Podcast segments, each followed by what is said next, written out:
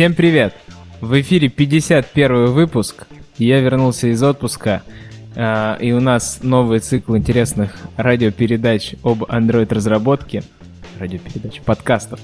А, и сегодня у нас очень такая тема неожиданная. Вы о ней не просили, мы ее не собирались, но вот раз-раз и собрали хороший набор людей, которые расскажут нам, что же такое сделать свою прошивку Android и накатить ее на устройство. Чем богат мир AOS по Android Open Source проекта? Что для этого нам нужно? Жив ли Циан и его форки? А, какое вообще коммерческое применение кастомных прошивок? Что вообще HAL такое? И Project Treble как решает проблему обновления устройств?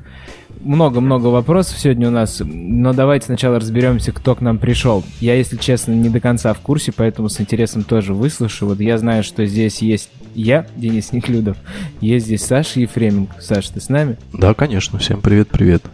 Да, Саша, респект за новый звук. Он нам организовал уже вот третий выпуск подряд. Будем С смотреть, нами как Антон звучит. Дудаков. Антон Всем Дудаков привет. занимался подбором кадров к этому выпуску. А, Антон, ну скажи, кто там у нас еще с нами? И, и пусть они представятся, расскажут о себе. У, у нас с нами ребята, которые занимались роумами, которые, которые занимались прошивками, которые делали реальные девайсы э, с интересным опытом. У нас в гостях э, Михаил Малахов, Всем привет.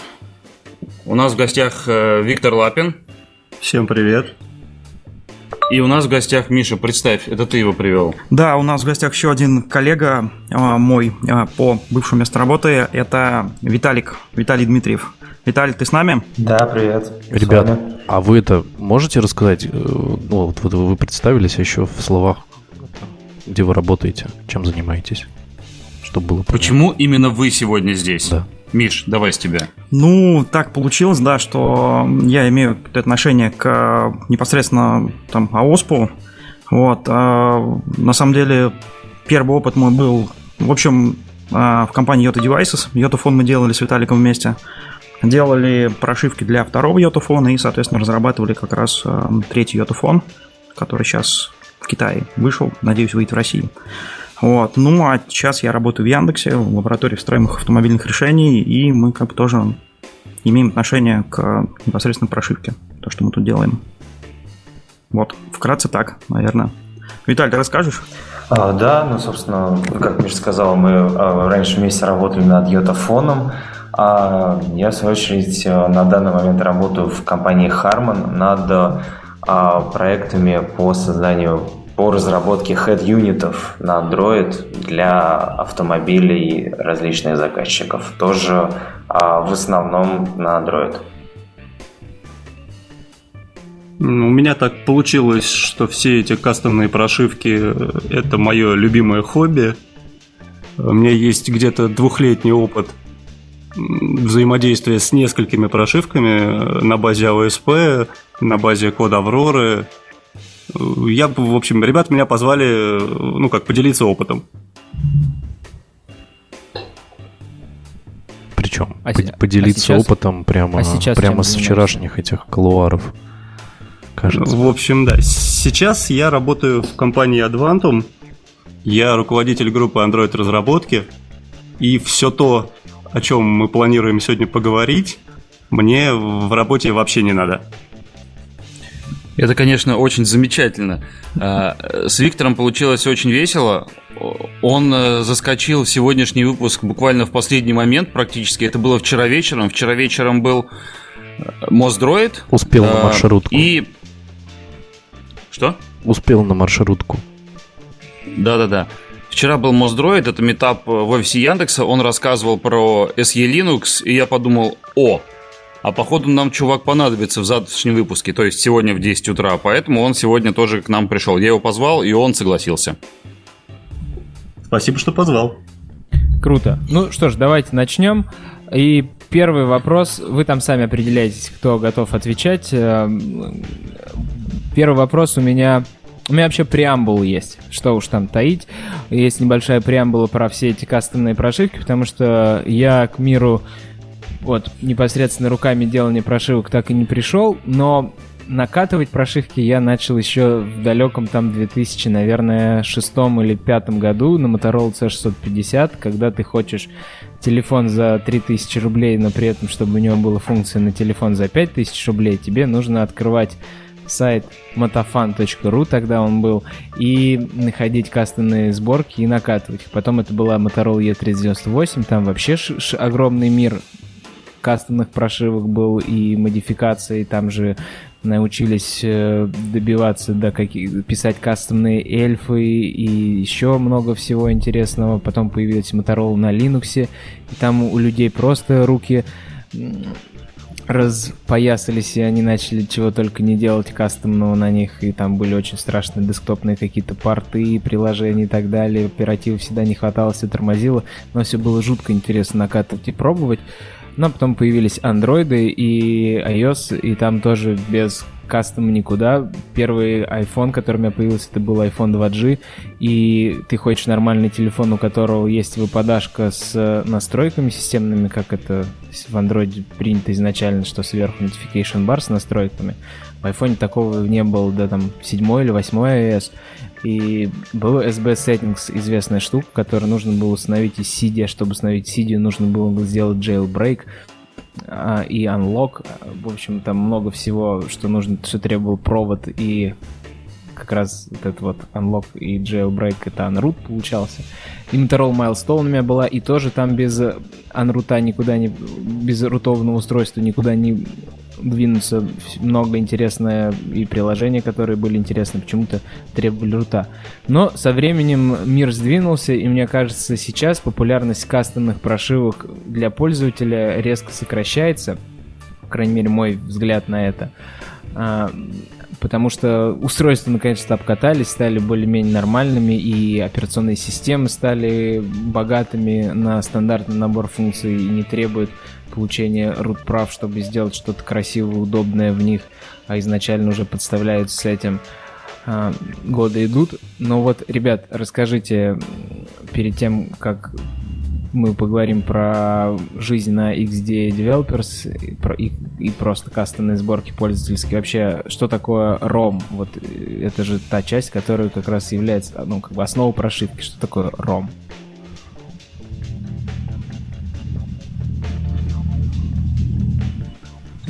Я- скажи. Простите, я на секунду выпал. Да, мы, собственно, со- собственно, вопрос, что такое ром. Э, Ну, ромом принято называть э, как бы целиком э, архив с прошивкой. В принципе, это полноценная операционная система, которая устанавливается на смартфон, на планшет и, в общем, предоставляет какой-то базовый или не очень базовый функционал. То есть она должна загружаться, она должна работать и не иметь каких-то, ну, прям уж явных косяков. Ну, дебажный ром может иметь и косяки, на самом деле. вот. Но мне кажется, на самом деле ром это, ну, просто вот, ну, ромом в народе, да, называть прошивку. Просто прошивка. То есть это может быть там один файл, может быть несколько файлов, там может быть имиджи файлы, может быть архив целиком внутри, без имидж файлов, а просто в каком-то там своем формате, зависит от устройства на самом деле, там от кучи других факторов. Ну, я думаю, что для большинства людей ром это просто прошивка. Мгм. А хорошо, вот мы устанавливаем прошивку. Изначально устройство с чем идет, когда оно без прошивки? С бутлодером, верно? Что это такое? Ну, изначально, ну, то есть вообще изначально, да, ну, там как бы девайсы, э, ну, только Google говорят, да, по слухам, там новые вот эти вот их, там пикселы открываешь, а там как бы андроида нету. Были такие случаи. Но вообще как бы устройства идут с прошивками. Но, тем не менее, да, изначально есть какой-то загрузчик, бутлодер, вот, который, ну, который тоже можно там поменять, да, установить. Вот, это тоже программное обеспечение системное, которое тоже можно менять. Вот. а, ну да, есть вот минимум, минимум должен быть он, чтобы начать с чего-то там загружаться, чего-то там загружать. А что произойдет, если мы накатим э, левый бутлодер ну, с ошибкой, которая будет не, не запуститься? Как Ну, в народе, это, в, в народе это называется кирпич, да. Ну, то есть в некоторых случаях, да, если э, накатываешь э, неправильный бут, можно просто получить телефон, который ты можешь перепрошить на нормальный бут, а можно просто получить кирпич, с которым ты без специальных э, а, тулзов сделать ничего не можешь. То есть, скажем так, это из всех образов самый опасный. То есть накосячить с самой осью еще можно, но с бутом не стоит. Ну вот я помню, когда у меня была Motorola E398, там если правильно и, и, э, иголочкой зажать несколько пинов и что-то там еще какой-то контактик придавить, то тогда происходит резет бутлодера и откат на дефолтный. Есть ли в андроиде такое? Это зависит от телефонов очень сильно, то есть, причем это зависит от телефонов как вендоров, так и телефонов в плане соков, то есть я подозреваю, что там у Qualcomm и Mediatek там будет все по-своему. А если телефон заранее на материнке распаял специальные дорожки, да, там или какие-то пины сделал, чтобы их можно было замкнуть, то да, ресетнуть можно, но опять-таки по-разному. Иногда ресетнешь, перепрошешь, иногда опять-таки нужен софт. А на некоторых девайсах ты можешь действительно убить машинку уже без восстановления. Ну, кстати говоря, помимо пинов же еще, точнее распайки самих пинов, еще необходима хардварная часть, которая имеет в себе дефолтный bootloader и дефолтный образ. То есть тут, тут не только распайка, тут более комплексное решение требуется. Ну, я вот, ну, да, да, да. Bootloader где-то на железе.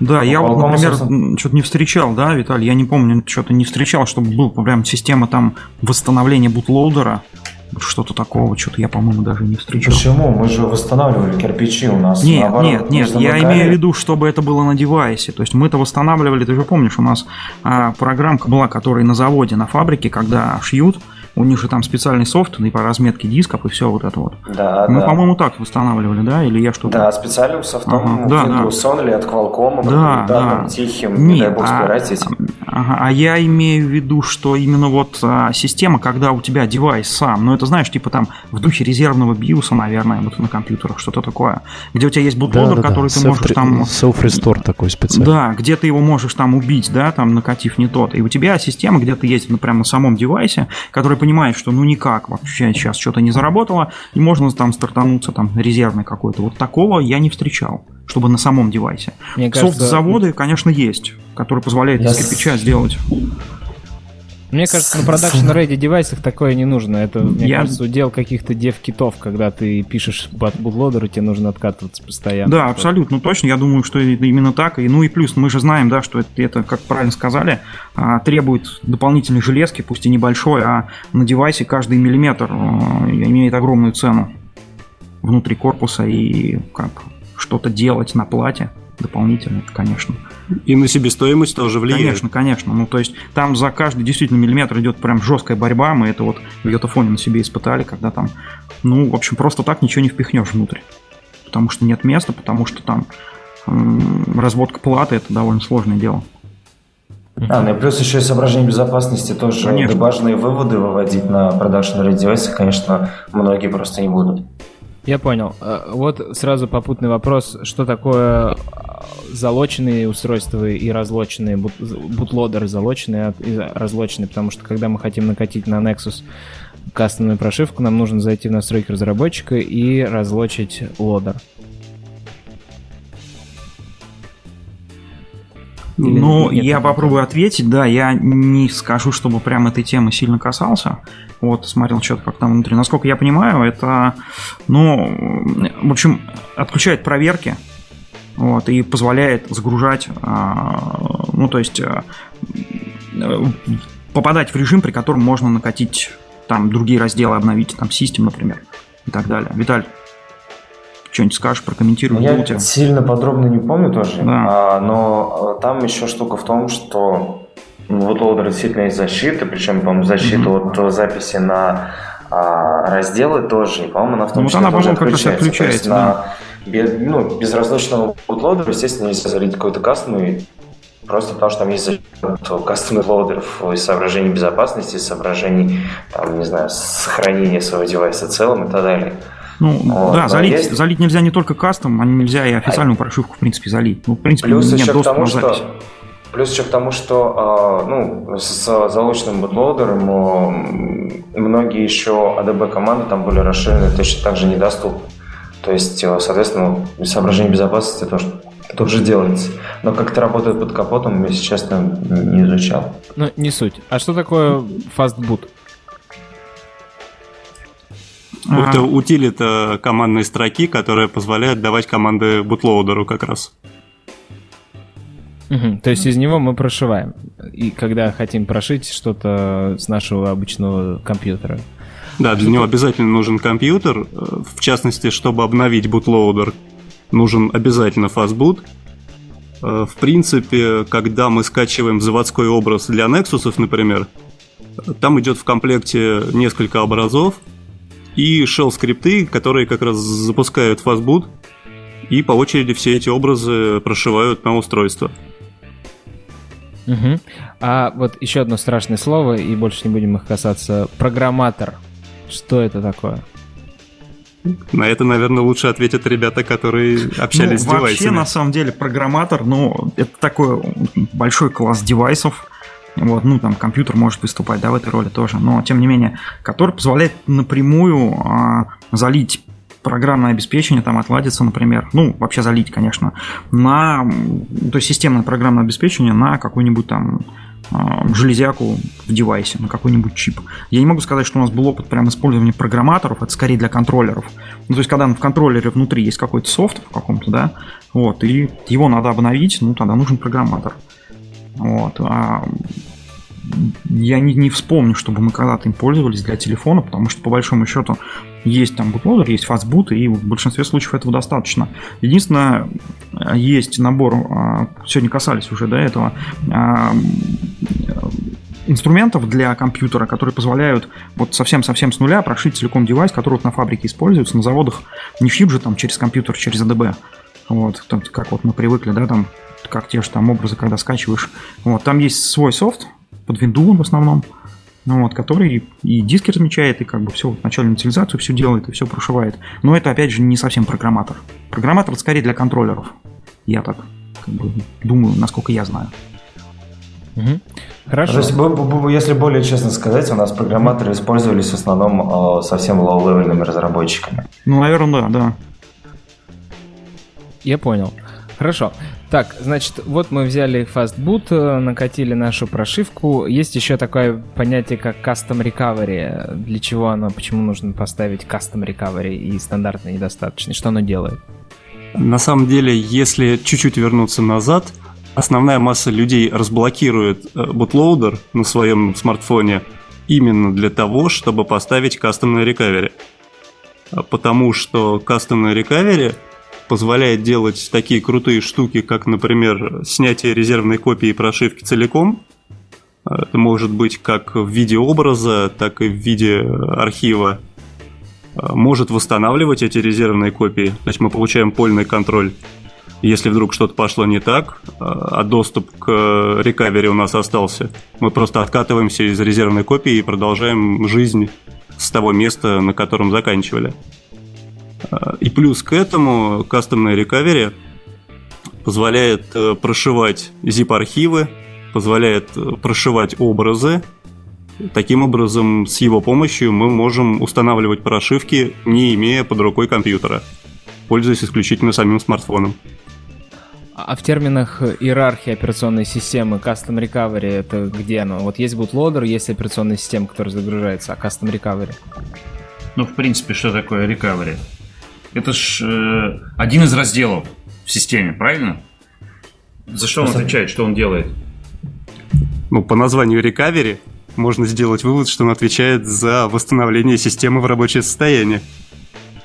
А как он это делает? За счет чего? Что в нем хранится? В нем самом на самом деле толком ничего не хранится. Стоковый рекавери может э, почистить тебе кэш на устройстве целиком просто э, отформатировав партицию, и сделать сброс к заводским настройкам. Хорошее восстановление, конечно. Взять все отформатировать. Да, вот, кстати, ну, у меня вопрос в связи с этим, это действительно всегда интересно было. Вот когда мы заходим в recovery, там есть э, вайпнуть, стереть то-то, то-то, то-то. И вот разделы, которые... Денис, чуть-чуть поближе. Это далеко. user data и кэш. Dalvik кэш, что, что, о, о чем они нам говорят? А, раздел кэш содержит в себе, э, собственно, кэш э, всего того, что установлено на системе. Э, ну, то есть, по сути, это кэш установленных приложений. Если мы его сносим, мы ничего не теряем.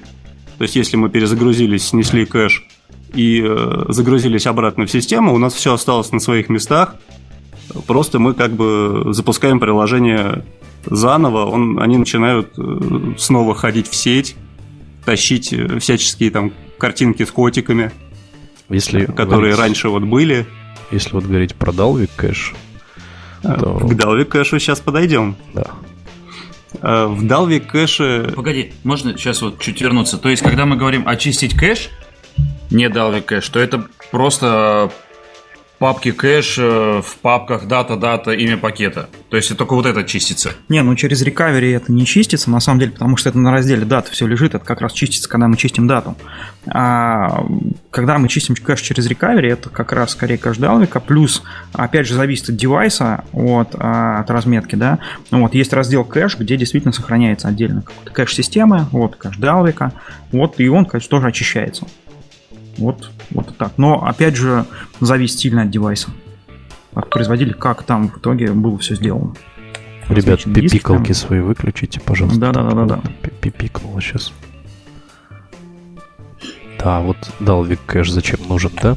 Dalvik кэш, э, что это такое? Это, по сути, э, оптимизированные DEX-файлы, ODEX, которые, в которых просто несколько изменен layout, а, структура предзагружаемых первичных а, методов, то есть entry поинтов.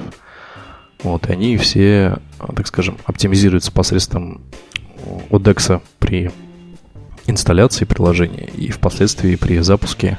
Вот они как раз переиспользуются, чтобы оптимизировать вход в entry point достаточно быстро. То есть, получается, потирая их, мы просто теряем возможность а, получить вот этот вот а, entry point быстрее. Соответственно, при а, запуске приложения.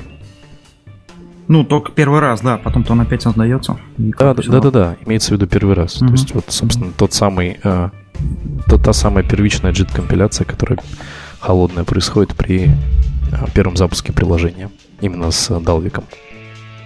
То есть... Но э, не только при запуске приложения, еще при запуске системы у вас будет написано оптимизация приложения, вот это вот все. Это Ну, вот всё как раз вот оно, оно и пройдет. тоже да, создается. Да, Как раз и вот про это, и про это будет идет создан. речь. Да, про это идет речь. То есть это, DEX уже а- некоторые аот, просто- аот оптимизация. Это не аут-оптимизация.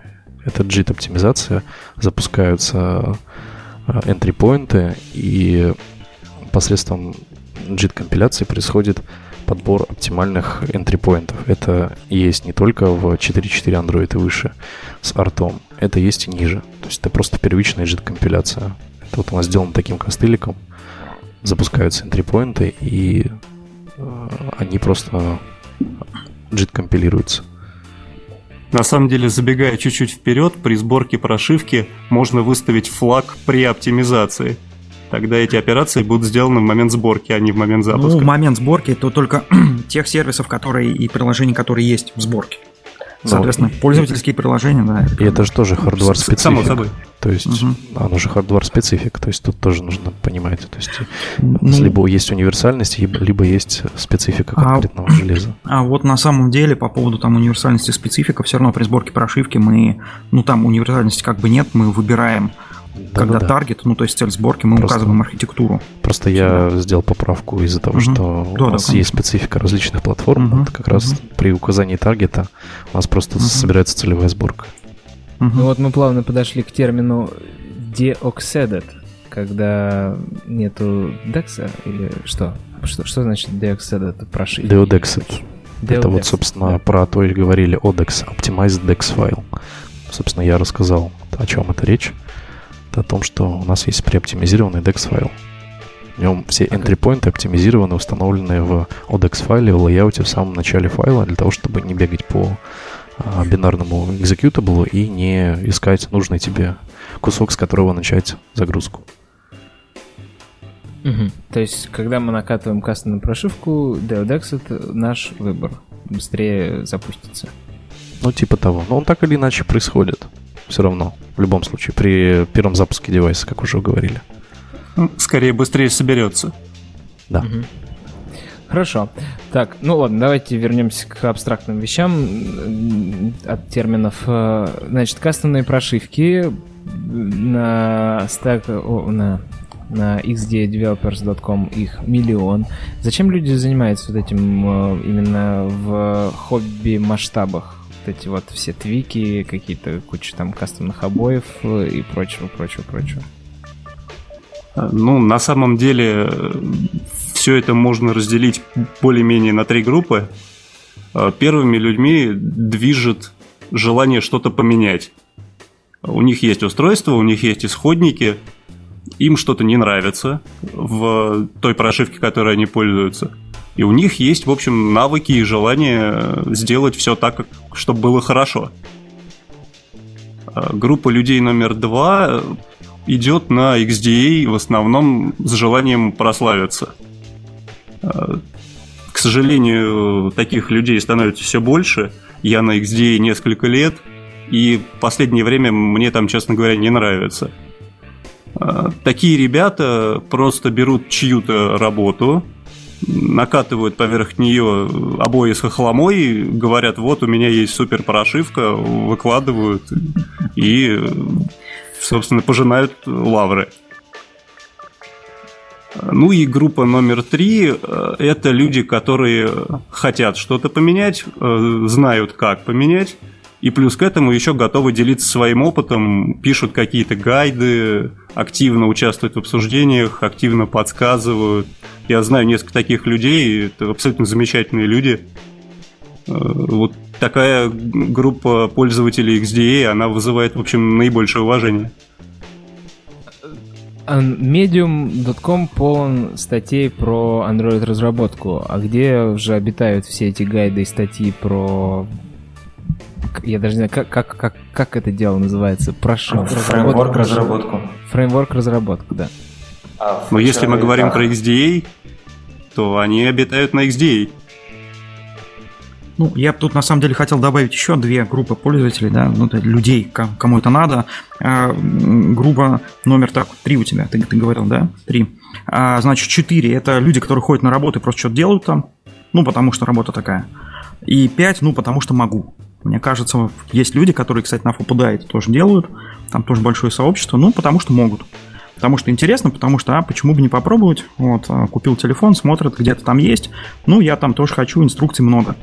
Вот, мне кажется, тут а, глобально можно поделить а, тех, кто работает с прошивками, на две все-таки категории. Это те, кто занимается репаком, так называемым, то есть люди, которым хочется там э, кастомизировать прошивку на уровне компонентов приложений, ну там Google выпилить, например, там, не побоюсь этой фразы, вот, э, или наоборот впилить что-то, ну чтобы это было там из коробки доступно, вот, там обойки поменять, шрифты, там цвета, еще что-то сделать, да, вот, а, в принципе, тут а, исходный код-то не особо нужен даже, вот. И люди, кто хочет действительно с точки зрения программирования что-то поделать, посмотреть, как работает это на уровне там, программных компонентов, посмотреть, как работает с кодом, попробовать что-то написать, вот, и кастомизировать уже какой-то именно функционал, а не по компонентам. Вот. Мне кажется, вот такие две категории можно выделить.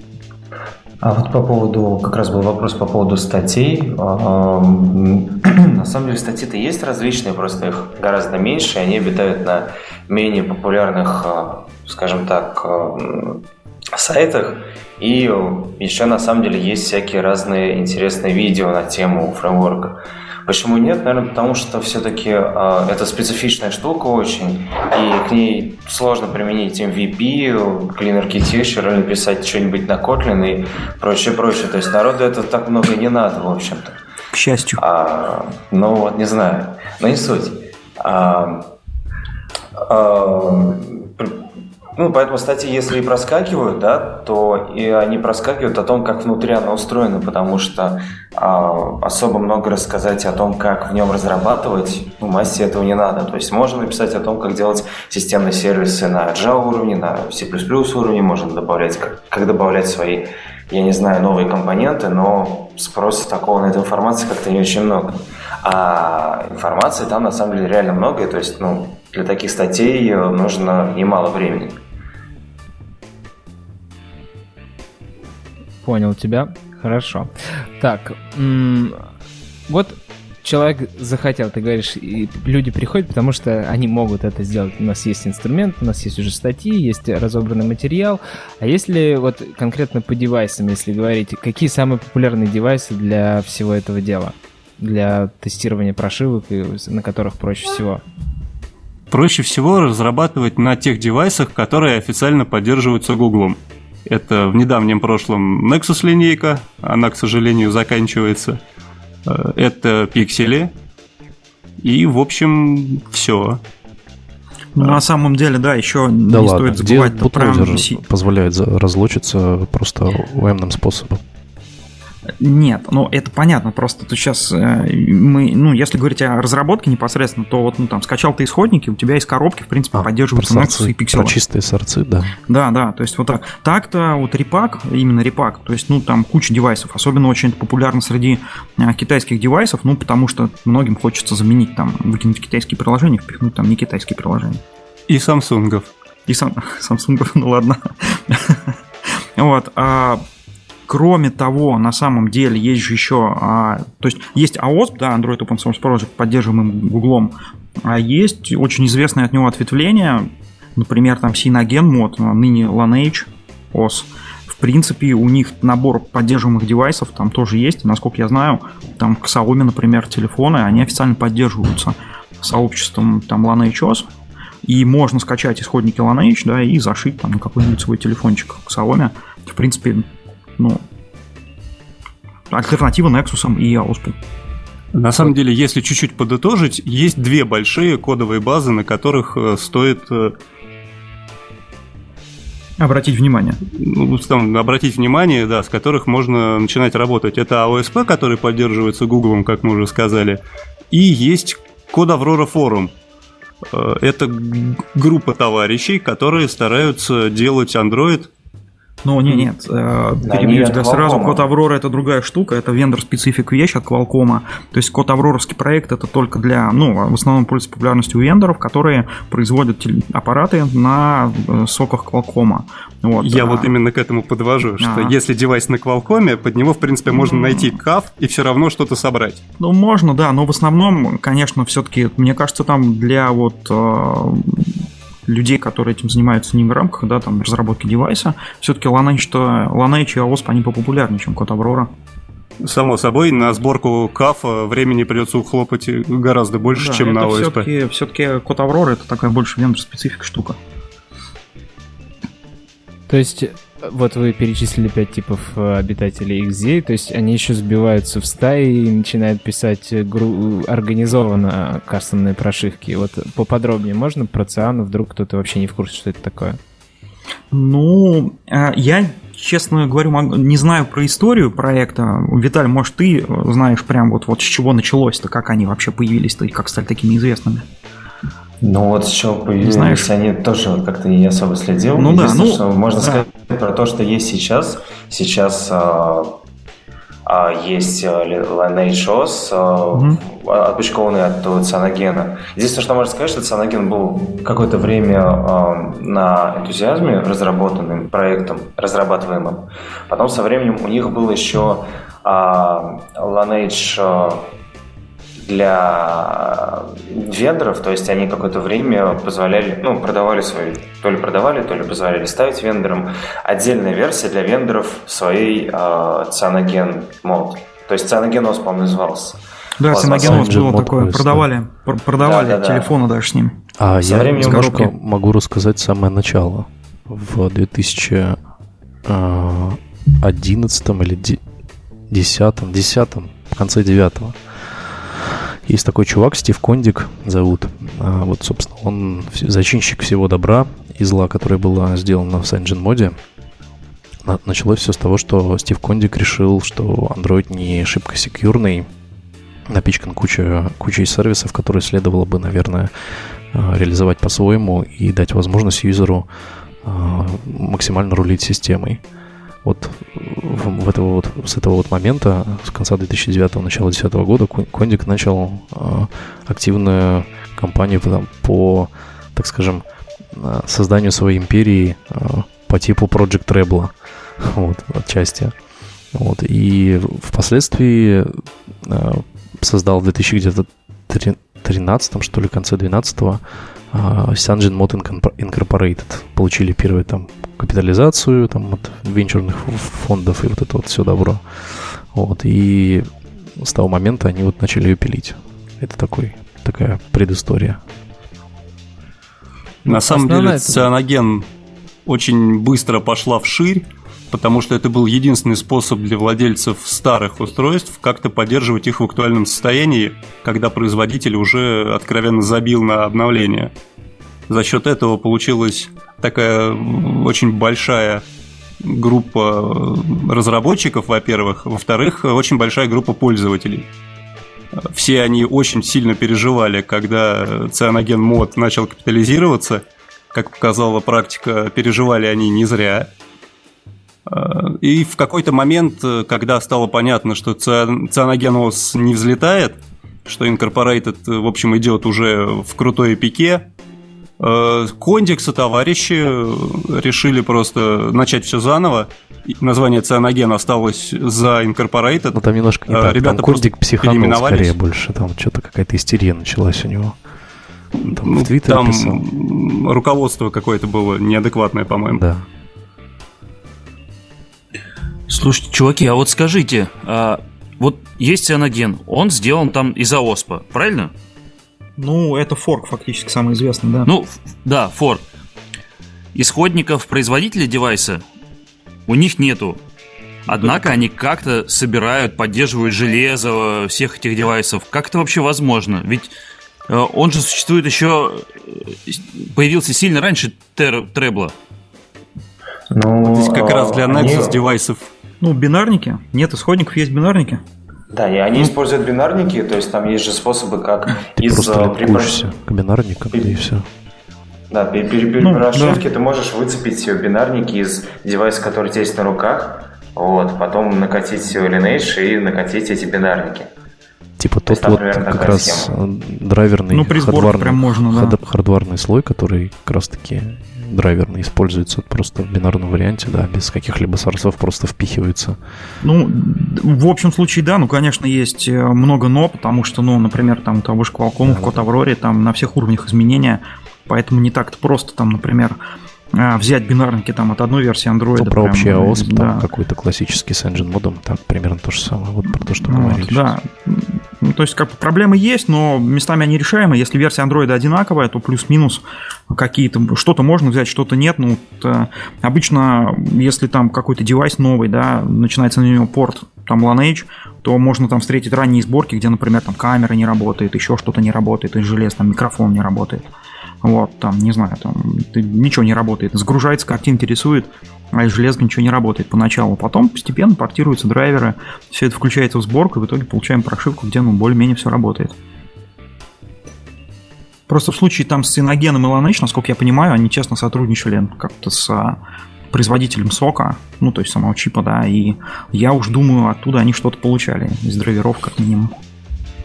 Потому что Просто... устройства-то выходили, да, и работали нормально.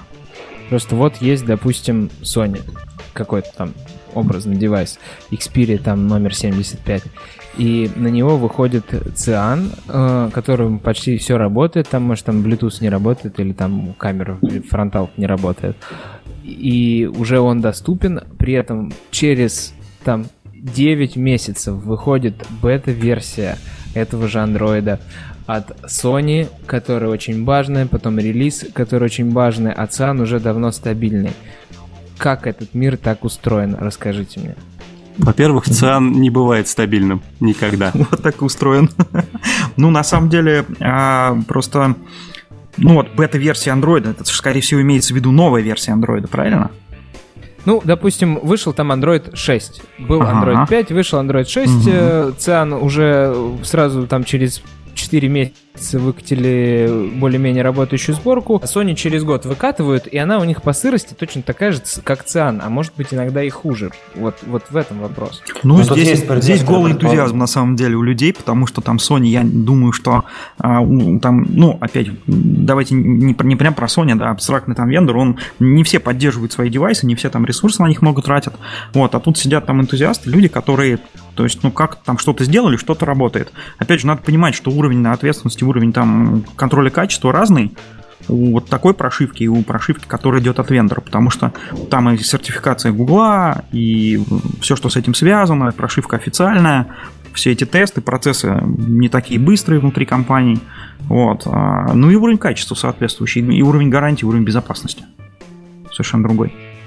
А вот по вашему опыту просто такое складывается впечатление, что энтузиазм как раз-таки фриланс-ребят, э, которые занимаются гораздо больше и усилий, и даже к проверке качества, они проводят больше, чем порой вендоры, выкатывая новую операционную систему, Правда ли это, что вендорам по большей части вообще плевать на пользователя, купившего старое устройство, и мало-мало девайсов не флагманских, которые вендоры хотят поддерживать, и они там отдают третьему, седьмому поколению фрилансеров из Индии, ну, вернее, субподрядчиков из Индии на выкачивание новой версии прошивок на старое устройство и занимаются лишь флагманами с энтузиазмом.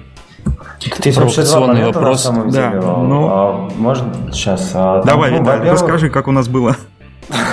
Не, ну, во-первых, по поводу вот энтузиастов, да, надо понимать, что у энтузиастов есть уже какая-то определенная прошивка. Они, когда вышел девайс, знают, на каком он соке выпущен, более-менее могут знать о том, какие там железки. Соответственно, исходя из того, какие блобы или какие драйвера у них уже есть, они могут это уже сами вручную накатить и э, выкатить на всеобщее воззрение. То есть, в принципе, что-то более-менее работающее можно довольно быстро получить, если есть, ну, есть, если есть информация о соке, да, там, о старом.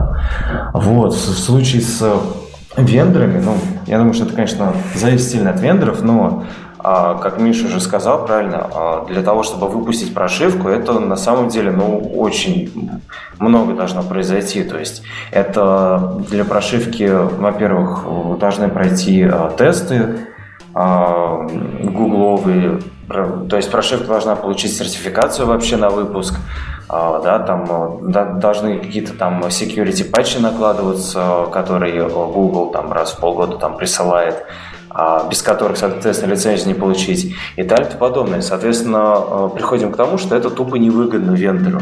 Вот. Если у вендора э, есть просто невероятное количество девайсов, да, там, как у Sony или как у Samsung, то на поддержку этих девайсов уходит довольно много ресурсов, много денег. Вот, соответственно, некоторые вендоры уже могли себя решать, там, либо аутсорсить баги у Windows, либо там поддерживать все устройства, либо просто сказать, ну, ребят, сорян, покупайте наш флагман. А, вот. Ну и плюс это еще может зависеть от просто внутренних процессов. То есть чем компания больше на самом деле, а, тем сложнее вообще проходят процессы там, фикса ошибок, накладывания патчей и прочее, прочее. То есть увеличивается уровень бюрократии, соответственно, время на исполнение. Тогда как просто ну, энтузиасты взяли, просто лепили из того, что уже работает, и дальше с этим что-то делать могут. Попросите повара там на заднем фоне не, не, не стучать тарелками, пожалуйста. Хорошо. Ну давайте по инструментарию. Какие тулзы для разработки вам нужны? Да, и, извини, прям вот у нас тут шумно было там, да, хотел добавить немножко. Вот э, Виталий абсолютно точно все сказал и просто хотел привести пример, да, что значит для вендора портироваться там с четверки на пятерку, с пятерки на шестерку, допустим, да. Ну, за всех вендоров говорить не буду, скажу за Йотафон. У нас процесс перехода с четверки на пятерку занял полгода. То есть полгода мы портировались. Секунду, есть... я, могу, я должен добавить, что это очень быстро для портирования между версиями. Мы молодцы. Да, да, а то есть команда из фреймворк инженеров портировала, там человек сколько нас было, Виталий, сколько ты этим занимался, у нас там, ну, человек больше 10 ты есть, да. Я вот. так с пятерки на шестерку застал. Ну, с пятерки на шестерку, не меньше мы портировались, ты помнишь. Ну, побольше. А да. это из-за кого? Из-за? Ну, нет, не, не нет, только. Нет. Ну, да, лучше Миша расскажет об этом. Ну, причины разные, ну, допустим, смотрите, то есть как бы есть, ну, то есть есть тебя свой девайс, там есть какой-то сок. Вот, ну, допустим, у нас Qualcomm был. Вот, понятно, что реализация там Qualcomm специфика, она у нас уже была. Вот.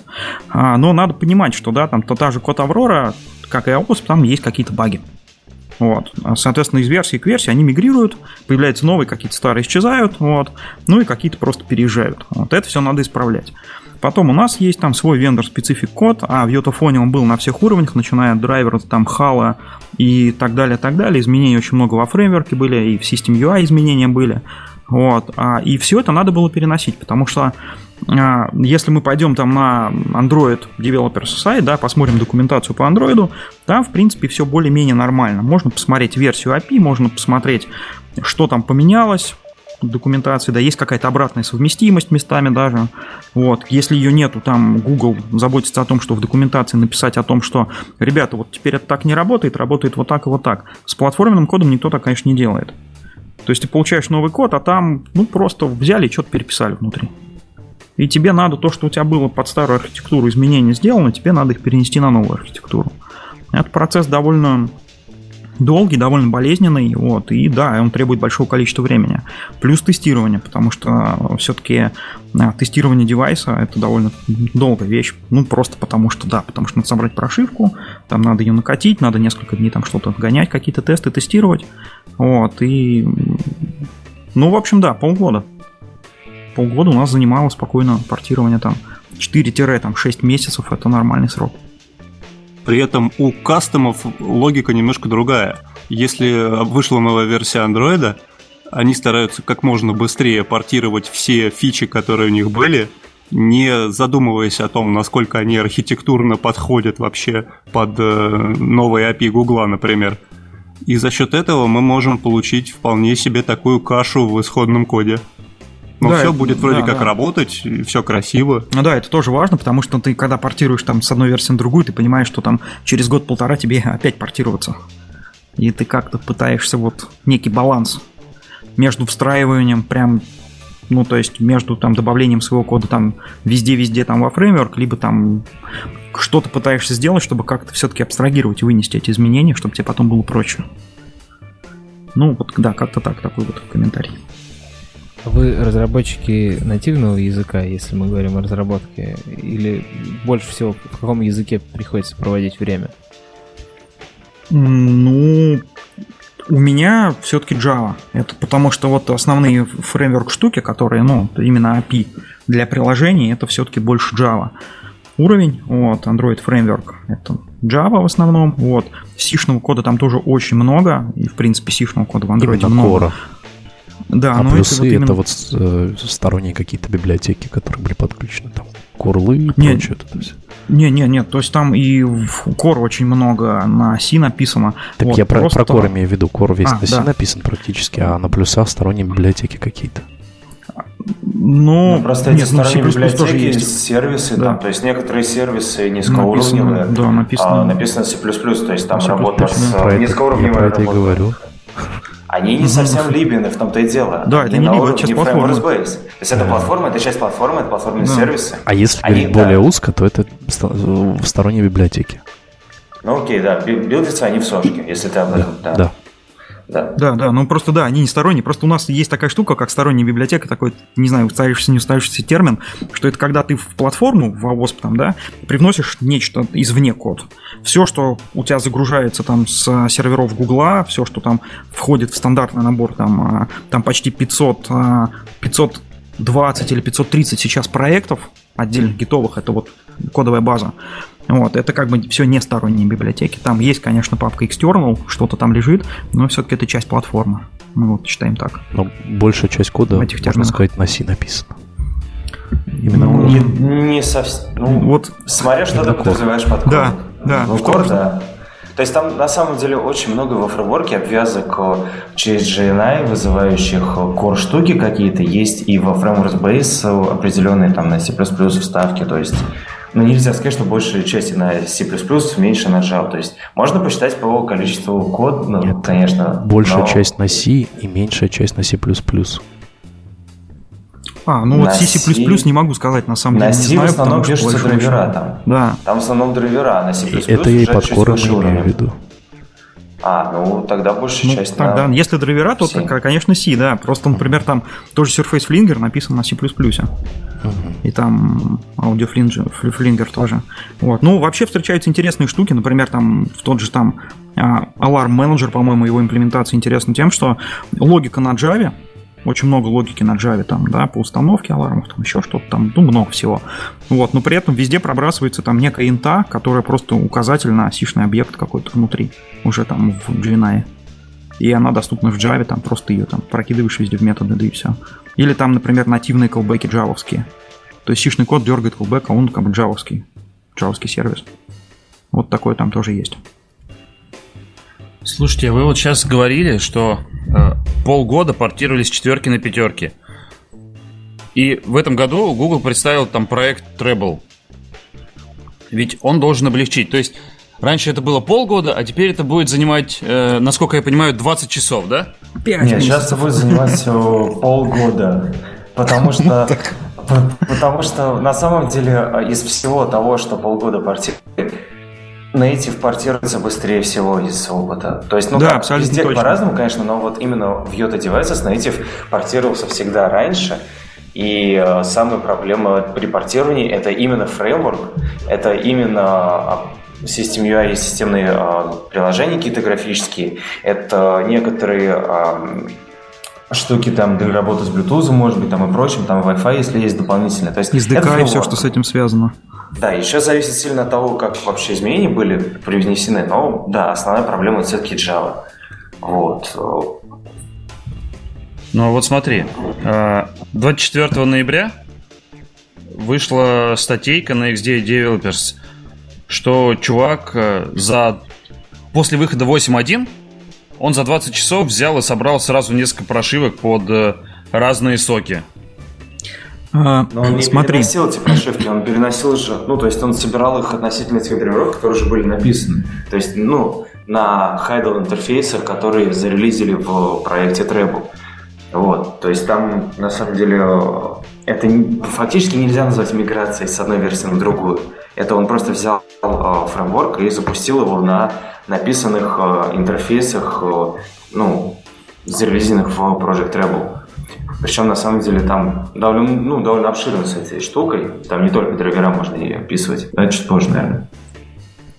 Тут, на самом деле, основная штука в том, что дядя собрал не несколько прошивок. Он собрал одну прошивку и смог ее запустить на нескольких девайсах с поддержкой Treble. Практически без модификаций. Two different socks.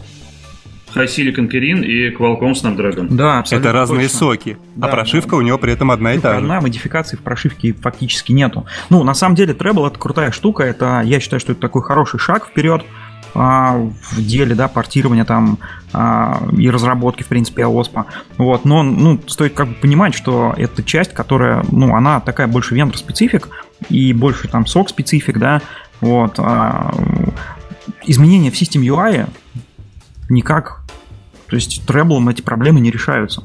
Ну, то есть, если у тебя там был кастомный UI совсем в телефоне, да, вот, какой-нибудь там, там MIUI, например, да, вот есть Germany UI, есть такая штука, вот, а, известные там оболочки. Вот. Все вот это дело портировать, ну, тут Treble здесь ни, ни при чем, это Java уровень, портировать придется все это ручками. Вот. Treble... Ну, так а что там портировать, если это просто приложение? Ну, просто, а потому что просто, там много зависимости же... на фреймворк. Потому на фреймворк там очень много зависимости, конечно. Системные приложения, у которых много вызовов э, напрямую в а, core-компоненты а, андроида. Есть еще такое понятие, такое понятие, как hidden API, а, то есть API, который меняется. доставается только внутри андроида, то есть ты не можешь отдельно получить его в APK-файлах да, там разрабатываю приложение. И, естественно, да, оно может меняться, оно может дополняться, и э, тебе приходится все это учитывать. Плюс ну, обычно оно может... как раз меняется, да.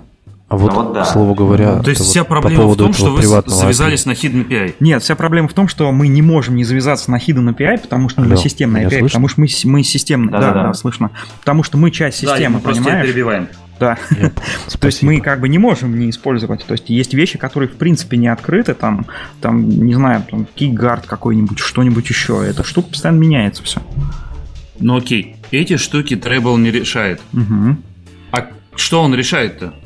Зависит ну, вот он решает не только. Ну, то есть, на самом деле, Treble э, как-то очень узко предоставили. На самом деле, это более широкая хрень, честно сказать. То есть, они по факту э, что сделали? Предоставили а, некий айдлообразный, ну вот хайдл интерфейс это что-то некоторое айдлообразное, да, только со своими модификациями, а что позволяет, скажем так, разрабатывать отдельно сок специфик компоненты, вот, и предоставлять к ним интерфейсы, ну, менее завязанные.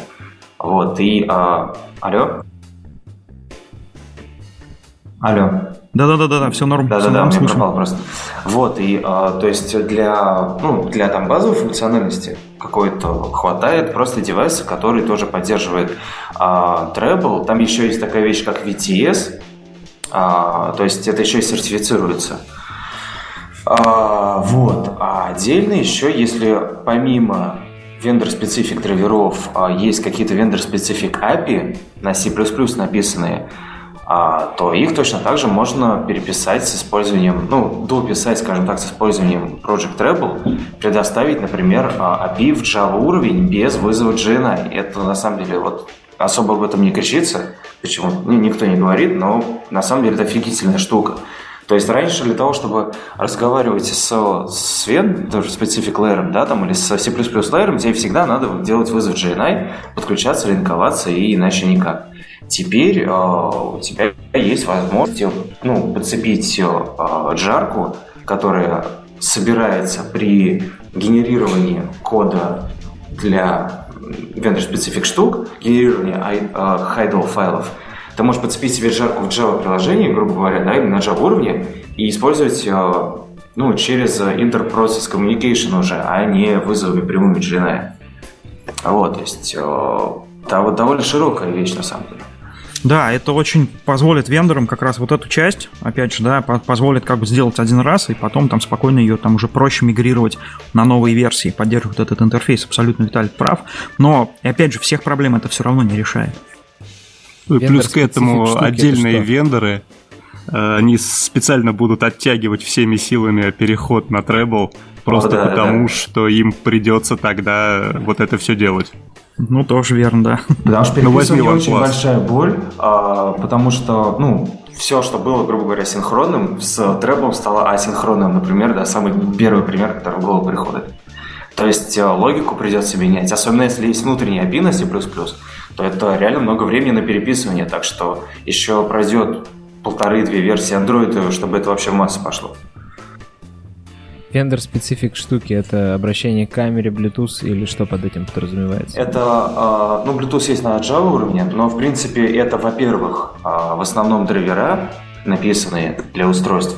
И, во-вторых, это низкоуровневый API, если какой-то дополнительный API, ну, для камеры есть, да, не через камеру 2, а внутренняя низкоуровневая.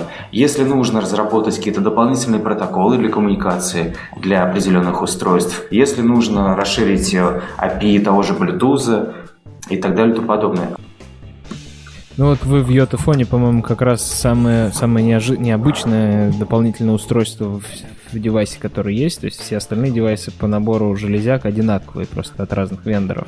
А у вас целый экран новый был. Это же целое приключение.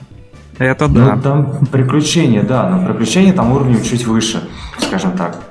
Вот, то есть... Э, не там... только, не только, Виталий, там же у нас все было, все прям там с хала, я не знаю, с драйверов, с контроллера и прокидывание ну, да. параметров от view, просто там от view, вот, а, до непосредственно там хардвар композера. А, да, но там проблема в том, что мы это, ну, то, чтобы решить этот рэблом, я даже вот от сходу не, не решусь вообще. А вот и никак, я тоже не знаю, да, я тоже не знаю, как этот рэблом решить. Ну, в общем, по идее можно, конечно, но это, ну, наверное, не для телефона. Ну, это а полноценная вот для... переработка, да. Да, то есть это надо пересматривать архитектуру полностью. А вот для там тех же машинок, для автомобильной, для, для head-юнитов, это как раз более подходящее, потому что там есть свои собственные специфические штуки, есть э, есть э, внутренние какие-то протоколы, и там это уже реально в тему будет. Да, вполне да. Интересно. Хорошо. А, мы определились с термином HAL уже, насколько я понял. Просто у нас многие слушатели знакомы, как и я, допустим, с Android Things, когда мы написали кастомный драйвер на C++, подключили его, привязали его к каким-то системным сенсорам, сказали, что вот это у нас это кнопочка, это на самом деле как батон с таким-то кодом определена. И все. Тем самым сделали такой своеобразный хал. Верно ли я говорю, что как раз Hardware Abstraction Layer в том-то и заключается, что есть интерфейсы наружу выходящие, простые, понятные, как работать с устройством, а уже все там SPI, I2C и прочие э, проблемы взаимодействия с железякой спрятаны как раз за этим Abstraction Layer. Ну, в общем, в общем, да, наверное, так. Просто тут еще такой момент, например, там, если опять же там возвращаться к йотофону, ну, у нас там своя, свой кусок хала был, ну, потому что стандартного такого нет. Вот, когда стандартный есть, ну, гораздо проще все, да, есть набор интерфейсов, они там понятно описаны. Вот есть документация очень хорошая, кстати, на source android.com по халу, как там что добавлять, что-то свое, как использовать то, что есть. Вот, и в принципе, ну да, он призван, чтобы вот эти проблемы решать. То есть, грубо говоря, на самом деле проблема, которую решает Project Rebel, на самом деле отчасти была халом как раз типа решена. То есть, э, ну, как мы показывает практика не очень, но, то есть, интерфейс для этого уже был. Но, опять-таки, да, он сильно привязывал к прямым вызовам, сильно привязывал к тому, что у всех API, у каждого свое. Хотя API есть. Угу. Хорошо. А, с халом разобрались. Давайте пойдем дальше. Какие инструменты вы используете для разработки? Ну, то есть, э, это IDE, получается, Java, IDE C++ какая-то, и еще какие-то дополнительные инструменты для сборки прошивок требуются, или, или все ну, Там какая ветрушка получается? Там, а, ну, для Java уровня в основном, конечно, проще всего пользоваться идеей, потому что потому что дебагинг, потому что всякие удобные фичи. А, плюс в Android есть даже специальные внутренние тулзы. То есть в Android внутри а, дерева предоставляется набор различных тулов для работы с кодом, то есть перепрыгивание к коду, там прочее, прочее. В том числе там есть тупо отдельный скрипт, который генерирует да, файл, который тебе создает этот идеевский, да, идеевский файл. А в идее единственное есть проблема. Я, например, частенько просто выключаю ее и пользуюсь Vim, просто потому что а, минусом это, ну, все, все знают, думаю, что идея довольно прожорливая, соответственно, на огромном проекте это очень много времени на а, инициализацию проекта, то есть индексирование это, очень тяжелое. Это, это, это если ты собираешь прошивку на свой локальном MacBook Pro 13 ну, 2015 года. Да, что ну, кажется, вот я бы не сказал. У нас были довольно мощные компьютеры, и э, ну, но все равно приходилось собирать локально. Ну, собираем мы, конечно, только вот. локально, да. А Другого вот у нас я нормально не вижу. Нет, в Harmony у нас, например, есть э, на некоторых проектах есть build-сервера, но все равно приходится билдить идоген, если надо, через, например, там по SSH FS примонтировать себе исходники, да, и влазить уже туда идеи. Вот, э, соответственно, из тулов для C++ разработки, насколько я заметил, у каждого вообще по-своему. Кто-то и пользуется Vim и Max. Я Silane а, беру. Вот кто-то, вот Silane, вот я не слышал еще, чтобы кто-то писал нем. Связка идеи Silane более-менее неплохая. В Visual Studio Code нормально работает.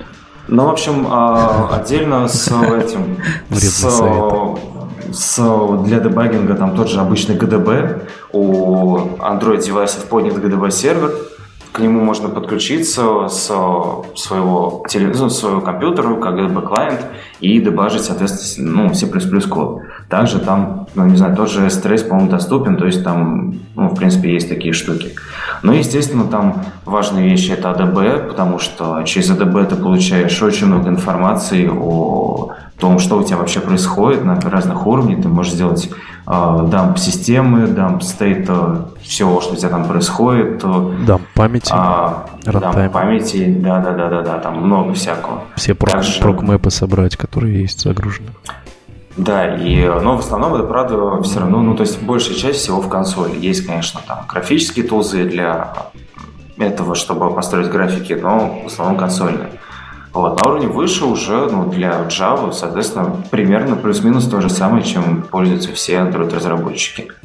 Вот. На самом деле я сейчас могу рассказать немножко страшных вещей.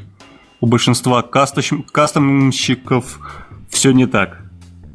Э, некоторые ребята э, разрабатывают на лэптопах с 4 гигами оперативной памяти, Здрасте. И им там никакая идея тут не зайдет просто. Поэтому Eclipse, парни пользуются... Eclipse, не побоюсь этого слова. Gedit. Mm, да. То есть Gedit, консоль, э, команда на сборку, что-то собрали, прошили, запустили, упали, полезли в логи, сказали, ах ты ж боже мой. И повторять ну, до готовности. Ну да, ну я могу свой там опыт рассказать, да, когда начинал, я IDE вообще не пользовался, примерно по этим же причинам. Вот, ну там Sublime, что-нибудь еще, какой-нибудь редактор. Прости, чуть-чуть перебью. Давай. Это очень сильно дисциплинирует писать код сразу правильно. Это точно. Вот. А, но вот, сейчас, да, конечно, Android Studio. Просто Android Studio. У меня все начиналось да. с Nano. Вот на Nano Ну вот у меня просто, прям. да, с текст такого редактора, ну потом, конечно, Android Studio, потому что навигация по коду все-таки, как бы там все, ну то есть ее можно Android Studio на самом деле переключить в режим Power Save, и тогда там ни тебе красных подчеркиваний, ни тебе там никакой ненужной информации, все довольно быстро работает. Но все можно Причем... руками вызвать, кстати говоря. Подсвечивание. Да, абсолютно точно, фу, конечно. И Java да. В каждом нужном моменте, да-да-да, когда вот тебе, ты уже локализовал какое-то место, где тебе надо поработать с кодом, ты там уже все это делаешь. Ну и плюс такая штука есть, когда ты открываешь вот этот сгенеренный файлик, да, AOSP проект целиком, у тебя там куча-куча всего загружается в этом проекте того, что не нужно. Например, там вот э, sourceandroid.com сайт, он целиком идет в дереве исходников Android, и, конечно, мне там изменений никаких делать не нужно, я его просто из проекта удаляю. То есть там структура проекта, легким движением руки добавляем, удаляем папки, которые в проекте, оставляем фреймворк, оставляем какой-нибудь там ну, свой вендор, Вставляем папку device, там, если надо что-то где-то подкрутить в скриптах. Оставляем, ну, наверное, там system, что-нибудь оттуда. Оставляем package папку. Это где вот приложения типа там настройки, ну, системные, да. Как бы все, и проект получается не такой большой, работает все довольно быстро. И ядро. Тут, ну, кстати, кому-то надо подхода, ядро, кому-то, кому нет, да. ядро не надо. Вот у меня, например, был подобный тоже вот э, подход, когда я программировал на ноутбук 6 гигов оперативки, и мне все-таки надо было запустить идею, но это было для а, разработки приложения. Можно отдельно постараться, но открыть приложение сначала в студии, а, да, у тебя там будет все подсвечено красным, но в принципе внутри студии можно настроить все так, чтобы все зависимости, которые есть у обычного приложения, там в PGG Subs, например, а их ручками просто удовлетворить, потратить на это 15 минут и, в принципе, уже а, разрабатывать как обычно приложение, не грузить с собой фреймворкс, Base, там не грузить с собой вообще ничего, только сфокусироваться на одном системном приложении. Единственное, ну, единственное отличие то, что ты открываешь консоль и пользуешься мейком э, или сейчас э, для сборки. для сборки вместо Gradle. Угу. Абсолютно вот, хотя, точно, да. Хотя есть еще другой вариант. Если ты пишешь вообще отдельное приложение мультисистемное, ты можешь написать точно так же, хоть, причем даже, извините, не побоюсь этого слова, на Kotlin, ты можешь его собрать гредном, завернуть его ПКшку, засунуть в дерево и э, написать Android MK файл или Android BP файл для восьмерки, и оно точно, точно так же подцепится. Но это опять-таки для приложений или библиотек. Более Вообще. того, в одном проекте может быть как Gradle файл, так и Make файл. В зависимости от того, где мы работаем, как мы собираем и так далее. Да, да, я, например, вот так делаю там System UIM, потому что проект большой, довольно изолированный, если ты внутри что-то делаешь, тебе проще. У меня там есть эти даже Gradle скрипты, они там просто отдельно у меня где-то хранятся, не хочу их в исходниках, в исходниках хранить, обычно так не делаю. Вот. Свежую версию там засинкал или там просто засинкал, да, этот проект там переключился на другую ветку, кидал туда один Gradle файл, более-менее открыл, спокойно что-то поработал, что-то поделал. Ну да, не все возможности доступны, не, не всегда там все работает, что-то где-то красненьким подчеркивает. Опять же, Power Safe мод и вперед. Полет нормальный. Зато ну, быстро, либо удобно. ковыряться с кучей зависимостей ручками. Ну вот нет, этого, вот я, кстати, вот так не делаю, нет, не мой вариант. Не, я в итоге сделал, я даже... Ты сделал? Ну, в общем, ну, я ага. когда разрабатывал дайвер, все зависимости угу. я смог удовлетворить, у меня не было ни одного красного подчеркивания. Ничего себе. возможно. Но только вот до автоматизации не дошло. Но, в принципе, mm идея при этом, ну, очень гибкая IDE, и она позволяет даже такие штуки. Ну, кстати, там Eclipse упоминали, да. А, вот а, как это не парадоксально, но а, вот фреймворк разработка, ну, вот это отпуска, да. Вот, то есть Eclipse проще настроить так, чтобы все быстро работало, и, в принципе, все даже находилось, и никаких там красненьких подчеркиваний, никаких там отсутствующих зависимостей. И, насколько я знаю, ребята, ну, то есть, насколько я видел, да, а, китайские команды, многие ребята используют Eclipse. Ну, то есть, Кстати, почему китайский, да, потому что, ну, все-таки у них там тоже много этой разработки, и на там в компании, которые делают непосредственно девайсы, там тоже много фреймворк инженеров, и многие используют Windows и Eclipse. По поводу китайцев, они еще используют, э, впервые такое видел, э, совсем называется Source Insight, э, Insight GHT в конце. То есть, э, видимо, ну, тоже для, ну, то есть, как там Vim или там Gedit, но, в общем, у них повально у всех стоит эта, например, штука. В общем, грубо говоря, если вот резюмировать, то инструментарий очень широкий. И кому как удобно, кому как быстрее, а у кого как компьютер летает. Ну, в общем, вот. Спасибо. Да. Интересно. А расскажите про время сборки. Вот вы поменяли одну строчку, и что происходит? Ну, Вот вообще, сложно. вообще как, да. Ну, то есть, смотря где поменяли, потому что если, ну, то есть, там, ну, то есть, АОСП это дерево исходник. Почему дерево? Потому что там много проектов. Я, как уже говорил, их там 500. Восьмерки, Виталий, сколько проектов? Не помнишь? Вот в семерке, по-моему, 520 Ты- или 530. Больше, больше, больше. Больше, да. 1413 Тысяча. а, В два раза. Не, подожди, это было Android этих э, XML файлов, э, манифестов А, в шестерке. эти. Ага, ага. Соответственно, ну, где-то чуть два раза меньше можно считать Ну да, да. э, Я, я, я, считаю, я считаю, да, ре- репозиториями обычно, да. Вот там А, репозитории вот. гитовых, вот там 520 с чем-то. Понятно. Ну, в общем, А, короче, их очень много. Да, между ними есть зависимости. Соответственно, если мы говорим про фреймворк Base, это, а, ну, это как раз вот фреймворк Base. Тут я не знаю, в переводе не, не нуждается. То есть это вот ос- основная часть джавовская. Ну и не только джавовская. Вот. А если мы там меняем, меняем что-то там, эти- от этого компонента зависит очень много других компонентов, и они все будут пересобраны. Если мы меняем что-то в приложении в одном, и у нас уже была сборка до этого, да, но сборка, они инкрементальные, вот, а, то сборка может занимать, там, не знаю, ну, пересобрать это приложение, пересобрать system, image, вот, и она может занимать, там, ну, не знаю, несколько минут. Вот. Если говорить о чистой сборке, когда ты только засинкал исходники, у тебя ничего нет. Мой личный рекорд это 58 минут дома на компьютере. Вот. А мой личный антирекорд в виртуалке в Китае 15 часов. Ну вот тут да. У, меня, у меня, например, рекорд 57. Я тебя, видимо, побил. А. Виталий, нет, нет. А, вот, собственно, ну да, вот у меня, например, на ноутбуке а, с 6 гигами а, оперативки Android N билдился Lineage чудом, потому что он не должен был, но он у меня билдился, получается, там где-то 3,5 часа. Вот. Ну да, опять-таки там еще зависит от того, как билдить, потому что там есть э, возможность собирать со всеми зависимостями, да, когда ты разрабатываешь приложение или компоненты. А тогда будут пересобираться все зависимости, где были изменения. Либо ты можешь довольно вообще самый простой вариант выбирать, это сборка там отдельного компонента без его зависимостей. Ну, если у тебя И- уже есть собранное что-то, да. да, да, да. И а, тут еще момент. Сборка Android реально сильно зависит от того, какую версию мы имеем в виду, потому что они постоянно build систем, то есть в Android 6 и ранее это был Make с, допол- с дополнительными модулями. А, они уже начали, по-моему, прикручивать в Ninja. В общем, в Android 7 они начали использовать больше а, Ninja компонентов э, для билда. Я даже не помню. Ну, отдельная система Джек, по-моему, там, да? Джек для компиляции они начали Мгм. использовать. Вот. И плюс они еще добавляли, а, по-моему, Сунг называется. Уже нач- то ли начинали, то ли уже добавили, а, в общем, свой форк мейка на Go написанный. Сейчас в восьмерке они, к счастью, выкинули Джек. Да, все помнят, что он умер.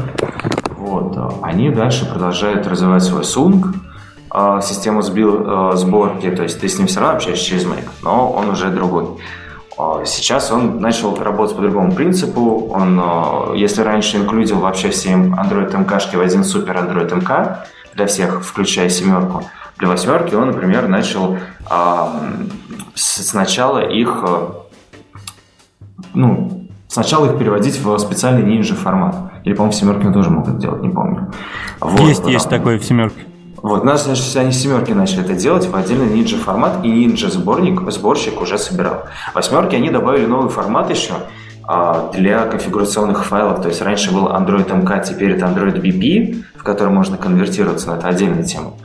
А, ну и в общем и целом а, общая система сборки опять поменялась. Ну, то есть они ее расширяют. Они постоянно пытаются что-то сделать, и вот своим сунгом они пытаются, например, ускорить а, сборку такого большого проекта специфического, как Android, потому что Make для этого как бы не очень рассчитан, он по-другому работал. Так что время сборки будет, вот, я надеюсь, в лучшую сторону, но все время меняться. Давайте еще не будем забывать про такую штуку, как Ccache. Ну, Ccache не, не супер сильный, я тебе могу сказать, ускоряет сборку. Он, да, да. Но... он для build-систем, то есть он для того, что если у тебя есть build-сервер, и ты постоянно делаешь быстрее. на build-сервере, он быстрее. То есть а я, например, включал у себя на build-сервере. Единственное, там не очень имеет смысл, потому что у нас там у каждого свой собственный маленький э, маленький свой уголок есть. Но если ты включаешь себе кэш на Jenkins или вообще на какой-то Continuous Integration среде, на build-сервере, там ccache ускоряет, потому что build-сервер может переиспользовать кэш, может собирать быстрее. Да, локальный ccache, он э, особого профита не приносит, не иногда дает, даже антипрофит. Иногда mm-hmm. он, э, наоборот, замедляет, э, если там у тебя сильно забивается это жесткий диск там, или еще что-то. Плюс вообще ресурсы тратятся на создание там кэша. Ну, в общем, это очень спорная вещь, и для локальной сборки он не нужен. Так да. что вот. Да. Ну, э, если уж про сервера сборки говорить, там рекорд, который я видел, это 20 минут. 22, по-моему, минуты. Ну вот у Гугла собирается 22 минуты. По-моему, даже меньше, потому что там еще и прогон каких-то тестов был в это время. У меня там был патч в ОСПе, я когда делал, там после а, заливки, ну, там, очередного, очередной порции кода, вот, а, запускается тест, ну, соответственно, build-сервере прошивка билдится. Вот. Я единственное не знаю с нуля, не с нуля, конечно, вот, но тем не менее, там, за 20 минут она избилдилась и прошли тесты. Если говорить про серверные сборки, конечно, там все быстрее. Вот. У нас, в принципе, у нас сейчас тоже там не надо ждать час. Но резюмируя, можно сказать так, если это чистая сборка, 57 минут рекорд, Виталик, твой рекорд, вот, и мой антирекорд это 15 часов, вот, ну, это на виртуалке, вот. А в среднем при работе, вот каждодневной сборке, они парт сборки, ну, какие-то, то есть все я не пересобираю. Один раз на локальной машине я собрал, модули остальные, которые не меняются, они не пересобираются. Ну, не больше 15 минут, наверное, я трачу на сборку с пересборкой там систем имиджев там для эмулятора, чтобы все это потестить. Вот, в принципе, конечно, это не приложения. Ну, я, насколько знаю, приложения некоторые тоже там с кучей зависимостью собираются довольно долго. Вот. Ну, в принципе, это не так. Не быстрее, быстрее все-таки. Ну, быстрее, да. Ну, вот, То есть на среднем, среднем ноутбуке 8 минут, это, наверное, антирекорд. А, нет, ладно, 10 минут, это средний рекорд, 15 минут, это антирекорд, как я билдил дайлер. А так у меня иногда было 3-4 минуты. Хотя зависит ну, да, нет, нет. Если, у тебя, если у тебя один модуль, тем более какая-то библиотека, ты там MM быстренько набрал, там даже если там ты все пересобираешь э, именно целиком эту библиотеку без зависимости, то это может быть и 1 минута, и 20 секунд. Зависит, конечно, от модуля. Ну, средний показатель такой. То есть не особо напряжно. Работать на мощной локальной машине, в принципе, можно. Вот. Такое резюме, наверное. Так, это я понял. Мы, значит, собрали, установили, но ведь андроиду нужно установиться, запуститься, как, как или там просто кусок памяти подменяется. И... Ну, ну как, ты берешь э, потом образ, то есть ты собираешь а, прошивку, в зависимости от того, как ты это делаешь, да, там, у нас есть свои скрипты для этого, в девайсе мы просто образами кидались, а, в зависимости от того, что ты перепрошил, если ты а, пересобрал. Если ты пересобрал приложение системное, то ты просто берешь а, APK-шку, заливаешь ее напрямую на System раздел, System App или System Prevap, если это э, библиотека, соответственно, ты в, в Libе накидаешь э, и перезагружаешь девайс, э, ну или ресетишь э, shell. Если это прошивка, то ты пересобираешь да, там можешь пересобрать полностью System Image, берешь System Image, перезаливаешь System Image через Fastboot. А если у тебя есть зависимости на приложениях, то ты пересобираешь, соответственно, систему и user data. Только user data там сотрет все твои старые данные, на user разделе они хранятся, там где дата, дата, вот это все. Если тебе это важно, да, то, соответственно, ты его перезаливаешь. Если у тебя есть какие-то минорные изменения во фреймворке или средние изменения, то все, что надо подменить, это там APK-шку фреймворк, ой, этот джарник для frameworks.jar, да, во что компилируется frameworks base. А, если это какие-то дополнительные, опять-таки, либо, опять-таки, в зависимости от того, что это. Потому что некоторые могут подменять основные дублировать. А, то есть можно там свой собственный фреймворк base держать отдельно, он просто будет немного по-другому называться. Соответственно, ну, пересобираешь его тоже заливаешь. Вот. Если тебе нужен в полный флеш, то берешь все образы и заливаешь либо по очереди, либо скриптом, либо какой-то еще другой системой. Вот. А если ты делаешь изменения в ядре, то, соответственно, тебе уже надо перепрошить boot. Потому что, ну, потому что кернел будет в образе уже. Ну да, как-то так. У меня есть такой свой подход. А, я начальные изменения, ну, я начинаю работать над какой-то фичей, допустим, над каким-то исправлением бага, вот, а я сначала все делаю на эмуляторе. Это быстрее. Потому что ты пересобрал, вот, когда работаешь с OSP, да, системой сборки, ты пересобрал либо весь имидж, но опять же инкрементально, он там только нужный модуль пересобрал, включил плюс все зависимости, плюс куда надо все скопировал, собрал System Image. Там эмулятор работает очень просто, команда эмулятор есть, плюс какие-то параметры, там скин эмулятора, может быть там что-то где-то там э, OpenGL включить-выключить, SE э, Linux включить-выключить тоже. Вот. Ну, суть в том, что одной командой ты сразу поднимаешь, у тебя сразу стартует девайс с твоими изменениями. Ну, эмулятор. Вот, прекрасно для фреймворка подходит что-то проверить, посмотреть. Ну вот, когда уже более-менее что-то вырисовывается, я там, ну как, работа подходит к концу, уже можно тестить на реальных девайсах. Потому что все-таки это дольше. И мой подход именно начинать с эмулятора. Так быстрее. Да, тут еще я забыл сказать, что ну, то, что я описывал, это наш опыт девайса вообще в, ну, скажем, в мире зеленых единорогов это работает.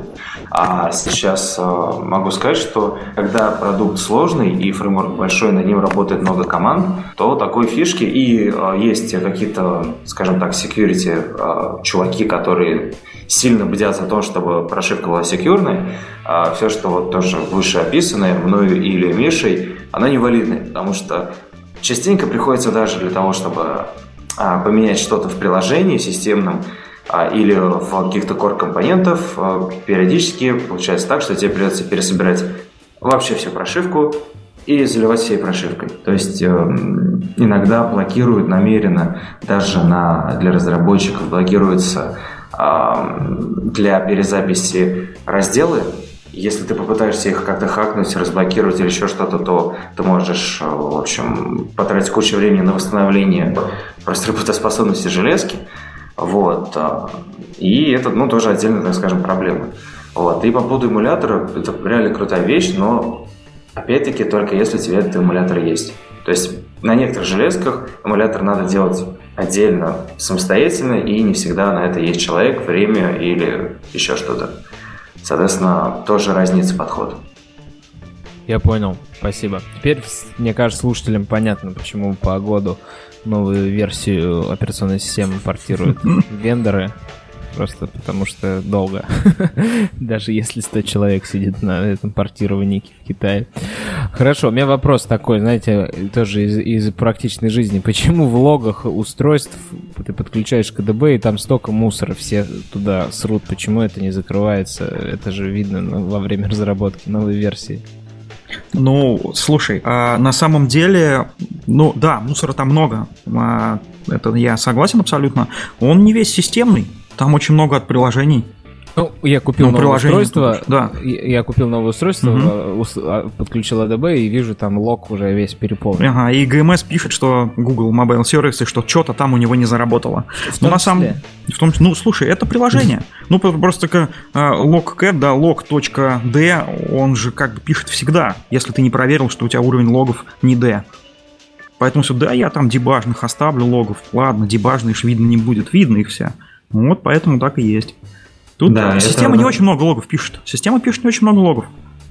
И все в основном по делу, потому что на всех системных компонентов там все очень просто. Там в куче-куче классов системных, да, если посмотреть исходный код, есть такой флаг, там uh, private, там что-нибудь static final, boolean, debug.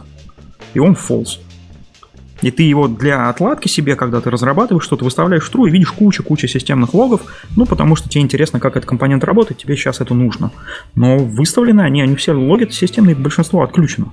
А вот приложение нет, приложение радостно пишут в логи. Зачем, не знаю. Ну, а как вендор использует э, отчет об ошибке, э, вы, вывод лог к это, может быть, в том числе это дает? Ну, опять же, э, смотри, то есть э, приложения, которые, ну, большинство там установлены, а, ну, если системные, так они не особо логи пишут, ну, хотя тоже, наверное, да, бывает. А, те, которые там сторонние или были в предустановке, там, конечно, уже вопрос к приложениям, опять же, вендор использует. используют, конечно же, логи. А в основном это бак-репорт, снимается с устройства. Ну, то есть это logcat, системные логи какие-то, да, а это дамп всех системных сервисов, вот, и куча-куча другой полезной информации. Это там стоны, дамп это энерги, дамп памяти, правильно. Вот, а, kernel panic, э, panic логи, вот, это все вот есть в бак-репорте. Просто надо еще учитывать, опять-таки, количество этих сервисов. То есть да. а, логи есть у некоторых системных, да, там вендоры могут, каждый по-разному действительно это делать. То есть, может быть, здесь вендор, которого ты купил, и он просто клал на все, на, на логи, он просто фигачит лога и поехали дальше, все нормально. Вот. Есть вендоры, которые заморачиваются, делают липины, чтобы можно было через как-то через System Property там засечивать а, какой-нибудь boolean флаг, чтобы она работала там. Ну, в общем, все по-разному. Но в любом случае, даже если кто-то просто по чуть-чуть говорит, да, там, System сервер, например, разговаривает с тобой, там, Activity Manager сервис, там, логи есть, там, много у кого есть логи. Их вроде такое среднее количество, но их настолько много, этих компонентов, что набегается вот этот мусор. И как Миша правильно сказал, да, в основном при этом всем мусор в основном отходит из приложений. Потому что вот там как-то по этому поводу вообще, наверное, не, ну, многие просто если люди не парятся, либо а, наоборот, почему-то им нужно такое количество логов. Плюс еще можно да, встретить много логов просто от плохих приложений, которые там падают на onboot complete или еще что-то. Ну, в общем, все вендоры запариваются с качеством. И как бы, ну вот оно упало, вот ты об этом узнал, оно потом встало там на, не знаю, на какой-то другой, а, ну, на какой-то другой... На другом событии, да, каком-то, да и все. Да. Хотя, кстати, вот э, на поиске не было, но вот с бродкастами э, Android все перемудрил сейчас немного, и есть шанс, что ты будешь логов видеть меньше. Хотя, возможно, и приложений будет просто меньше. Нет приложений, нет проблем. Такое резюме. Да, да, это точно. Бродкастов нет тоже. Нет проблем, да. Да. DOS модом все, что не... Все убьет DOS мод. Ну, DOS мод, а... он не убивает Google. Виталий, поправь меня, если я ошибаюсь, но, по-моему, в DOS моде есть исключение для гугловых сервисов, core сервисов. Это решается. Да. Но причем в любом случае не DOS мод ну, ну, ну да, там ну, да, вот в этих всех системах экономии батарейки там есть исключения. А вот, да, давайте, да, обсудим. Вот вы, значит, вендор пишете свой на основе там последнего андроида, вы можете изменить поведение DOS мода, и Google вас пустит, э, сертифи- сертификацию даст, или это одно из условий прохождения сертификации? А, есть такой ну, документ, RDD, по-моему, называется, да, или как он? А, э, Compatibility Definition документ, а, CDD. CDD, о, да. Да. А, ну, расскажешь, либо мне рассказать, Виталий? Ну, в общем, а, есть э, такой документ, в котором описано все, что а, Android, скажем так, девайс должен уметь делать, что он ну, должен делать, должен не делать, должен поддерживать. То есть, грубо говоря, есть ряд API, который предоставляет Google, есть определенное поведение, которое предоставляет Google, и а, на это все есть тесты, собственно, CCT-тесты, а, которые как раз Compatibility тест Compatibility тест Compatibility, да. да. И плюс еще а, есть Compatibility тест Suite Verification тесты, то есть есть автоматические тесты, которые прогоняются, а есть еще и ручные. Вот, то есть, грубо говоря, если автоматика не нашла, что ты там что-то сильно изменил, то вручную уж там могут что-то найти. То есть, э, как это выглядит? Ты вот взял, изменил поведение DOS мода, не подсчитал CDD при, перед этим, можешь ли ты это делать или нет. Потом э, топщик э, заливает э, кучу АПКшек, э, запускает CTS-тестирование, у него все падает, он приходит к тебе злой и ломает все твою клавиатуру. Вот, то есть, э, если там есть Поэтому, ну, то есть можно уточнить, то есть, скорее всего, есть. Если, грубо говоря, там есть э, вещи, которые тебе надо обязательно изменить, в DOS моде, но они а, запрещены Google, есть вариант, в принципе, написать в Google и попросить а, сказать, чуваки, нам нужна определенная функциональность, определенное поведение, и попробуйте них запросить. Но в целом такие как бы на, ну, для получения сертификации, ну, в общем, запрещены. Да, вот по поводу там написания в Google, это называется waiver. Вот, соответственно, ну, тесты, которые есть, как Виталик сказал, они описывают то поведение, которое должно быть на девайсе. Зачем это сделано? Это сделано для того, чтобы вендоры не меняли API. Ну, то есть, чтобы у тебя приложение ожидаемо работало на всех девайсах, так, как описано в документации. То есть, проверяется очень досконально все API, проверяется э, поведение таких как там сервисов, как DOSMod и так далее, да, вот, проверяются камеры, там проверяется на самом деле очень-очень много всего, и очень э, эти тесты постоянно дополняются.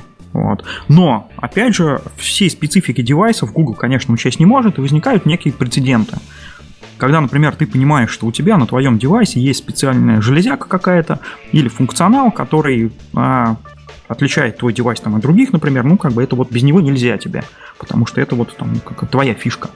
Но при этом ты не проходишь какие-то тесты. Можно написать в Google, можно договориться, и а, либо Google даст а, непосредственно разрешение тебе не проходить определенный набор тестов, как вендору, либо Google исправит CTS-тесты свои, вот, внесет их в исключение для всех. Вот у Yota Devices было несколько таких примеров, когда мы писали, нам отвечал Google, мы согласовывали и под нас там что-то меняли. Такой прецедент был. Но когда вы голову для автомобиля делаете, это же не кейс, на который Google будет обращать а, внимание. Смотри, да, тут самое главное ты не сказали. CTS-тесты надо проходить только если ты хочешь включить а, в свой продукт а, набор сервисов Google. То есть до момента включения этих сервисов Google ну, как бы никакого отношения ну, ни к тебе, ни там, к твоему продукту не имеет. Потому что ну, есть AOSP, это open source project, ты спокойно можешь взять все, что хочешь сделать, и ну, никакой сертификации не нужно, абсолютно никакой. Вот. А вопрос сертификации, тестирования, общения с Google возникает только в тот момент, когда ты решаешь поставить себе Google Play, ну, для пользователя, да, это просто Google Play. А внутри системы это набор GMS-сервисов, Google Mobile Services. Вот, как только решаешь, что они тебе нужны там в телефоне, да, где-то, например, а, ну, производитель, да, девайс решает, а Тут же партнерское соглашение с Гуглом, тут же МАДА, это такой специальный документ, который подписывается, который утверждает все вот эти соглашения. Вот, тут же, соответственно, процесс сертификации, тут же сразу общение с Гуглом, получение необходимых там материалов от Гугла тоже, они помогают вот, то есть есть специальный сайт, который, ну, на котором там системная документация какая-то тоже лежит, и руководство по кастомизации, там, Setup Wizard, например. Вот, для партнеров, для тех, кто встраивает GMS, то есть Google Mobile Services в свои устройства. Эту схему... Еще. Там есть отдельно еще, а, то есть, насколько я помню, могу ошибаться, но для того, чтобы Google вообще а, в дальнейшем еще присылал тебе security патчи а, и ты их мог оплавить, э, по-моему, ты тоже должен проходить э, CTS, разве нет? Да, да, да. Ну, то есть... То есть там ну, чуть, смотри, больше, чем GMS вообще. Ну, на самом деле нет, потому что вот на Source Android security патчи доступны, ты их можешь сам скачивать. То есть тебе Они не присылают бюллетени. слишком поздно. Но это да, сильно да. позже, чем бюллетень. Сильно позже, конечно, конечно. То есть, а, когда ты... Да-да-да, Виталь прав. Когда ты а, партнеришься с Google уже, ты раньше, как вендор, получаешь доступ, ну, а не то чтобы прям к исходному коду, да, там версий, которых еще нету, но как минимум security вот эти бюллетени с набором патчей, с описанием, да, и где эти патчи взять, они приходят тебе, а, ну, то есть ты их точно получаешь от Гугла, потому что ты его партнер. Но, опять же, проект открытый, и мы всего этого касаемся, когда хотим взаимодействовать все-таки с Гуглом. Вот а в сейчас в автомобильной а, отрасли, если говорить про автомобили, ну там не везде нужны Google сервисы, и, конечно, много вот а, а, есть главных устройств китайских производителей. Ну, они, в принципе, там есть Google сервисы, но они на сертификацию плевали, конечно. Вот им это не нужно. Вот, а, но Google сервис ставить не обязательно, и ты можешь получить там свой форк там AOSP, да, с какими-то своими изменениями, даже пускай это будет не форк, а просто какие-то небольшие минорные изменения, но без Google сервисов, без каких-то других там компонентов, и прекрасно все это работает, и тут сертификация никакая не нужна. Эту схему очень красиво обходят на своих смартфонах Meizu. Они, в принципе, не сертифицируются у Гугла, у них какие-то там изменения, которые не дадут им пройти сертификацию. Угу. Но чуть ли не в момент сетап Wizard, как только мы включили девайс, начали его загружать, там есть такое аккуратное предложение, дружище, давай мы скачаем и поставим тебе Google сервисы. С ну, они идут просто извне. Ну да, пользователь там что-то ставит. Ну, как это все работает в итоге? Потому что все-таки сервисы должны быть предустановлены в систему. Если уж мы идем на это, на этапе сборки, они должны быть предустановлены да, именно на этапе сборки. То есть Понятно. являться родным компонентом для системы, ну, насколько это можно считать родным. Сквозь, сквозь прищур смотрит на происходящее с китайскими вендорами. Ну, а у них. Гугла там в Китае официально особо нету, они сделать ничего не могут, да. поэтому Но, так тем и смотрят. Не менее, да, Гугла официально в Китае нету, зато китайских устройств официально очень много да. во всем мире. Вот в чем проблема. Ну да.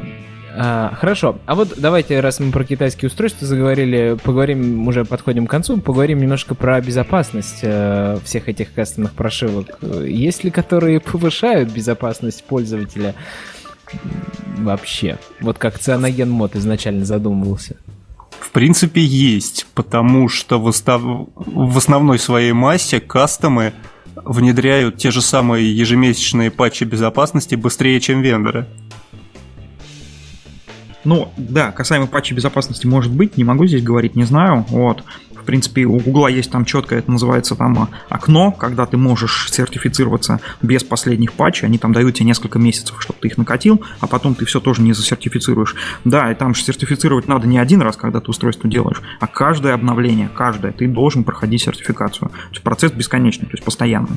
Я вот. сейчас немножко не об этом. Например, да. была такая уязвимость под названием Crack. Угу. Вот ее починили кастомщики в течение двух-трех дней, а на пикселе, по-моему, оно еще не вышло. Ну, не, не могу сказать, опять же, знаю точно, что есть несколько месяцев. Это точно, потом ты просто не сможешь, сертификацию ты не пройдешь. Так вот, когда мы говорим о кастомом, здесь речь идет о днях. Да, ну, согласен, согласен, быстрее. А иногда даже о часах. О часах, да. Бывают такие минуты, когда все решают секунды и длится это часами. Расскажите, а как происходит обновление на вот есть Yota девайс. Как происходит обновление на клиенте? Это какой-то кастомный перепрошивальщик или какие-то стандартные механизмы для прошивки? Ну, а, Вообще сейчас есть стандартные механизмы, появились они не так давно, да, вот насколько я понимаю, в четверке там особо, ну, что-то было, но использовали свое. Да, есть свой фотосервер, который предоставляет обновление по воздуху. Есть, соответственно, свой клиент на телефоне, небольшое приложение, которое умеет их скачивать и выполняет там простейший набор команд небольших, который переводит смартфон просто, ну, там перезагружается, попадаем мы там в рекавери и начинаем там апдейт. Вот. А, ну и, соответственно, там по его результатам смотрим, что там делаем дальше. Вот. А, ну, то есть такая немножко кастомная штука под девайс конкретный, разработанный производителем устройства. Вот. Большинство так и делали. Ну, сейчас я вот смотрел исходники, семерки. Ну, там уже какой-то апдейтер есть. По крайней мере, там есть Java-классы, которые позволяют там что-то сделать с ним. Как это работает, не смотрел, не делал на семерке. Вот, но, опять же, проблем здесь особо нету. Нужен просто небольшой скрипт, который запустит скачанный zip-архив, там что, просто даст команду устройству перезагрузиться в нужном режиме, выставит нам сначала при этом как набор там систем property флагов, вот, это не зависит от реализации. Ну, устройство перезагрузится, начнет, начнет обновление. Апдейты бывают partial, бывают full. У нас конкретно было сделано таким образом, что а, при обновлении а, качается сначала partial апдейт, он может быть довольно маленький, если там мы не перешагиваем версию Android, а внутри версии обновляемся, что-нибудь там обновили, какие-нибудь системные приложения, да, какой-нибудь там системной библиотеки. Вот, может быть, там несколько мегабайт, да. Вот, а, а перезагружаемся. Если девайс был рутованный, ну, значит, как бы full апдейт качается. Или если partial апдейт не удалось установить, качается full апдейт, это там больше гигабайта, вся прошивка, и все это дело шьется. Угу. А, расскажите, пожалуйста, про вот если мы накатываем патчи, значит это все понятно. Безопасность у нас не теряется, типа все хорошо. Но тем не менее, как защищаются от того, что левое приложение придет и придет, ну, как какая-то подпись прошивки? Да, конечно, конечно. Все это подписывается. Все это есть в рекавере информация, насколько я... Поправьте меня, ребят, если ошибаюсь. Рекавери знает, он проверяет подпись, и если все норм, то есть а, с тем, что ему пришло, да, то он тогда его устанавливает. Если нет, ну, значит, он его не устанавливает. Да, естественно, если подпись э, архива, которым мы пытаемся обновиться, не совпадает с тем, что есть, ну, извините, ничего не получится. Да, то есть тут контроль такой довольно жесткий. Причем началось это только в последние годы, до этого все кастомы подписывались одним и тем же тестовым ключом. То есть, в принципе, там никакой проверки подписи в принципе не было.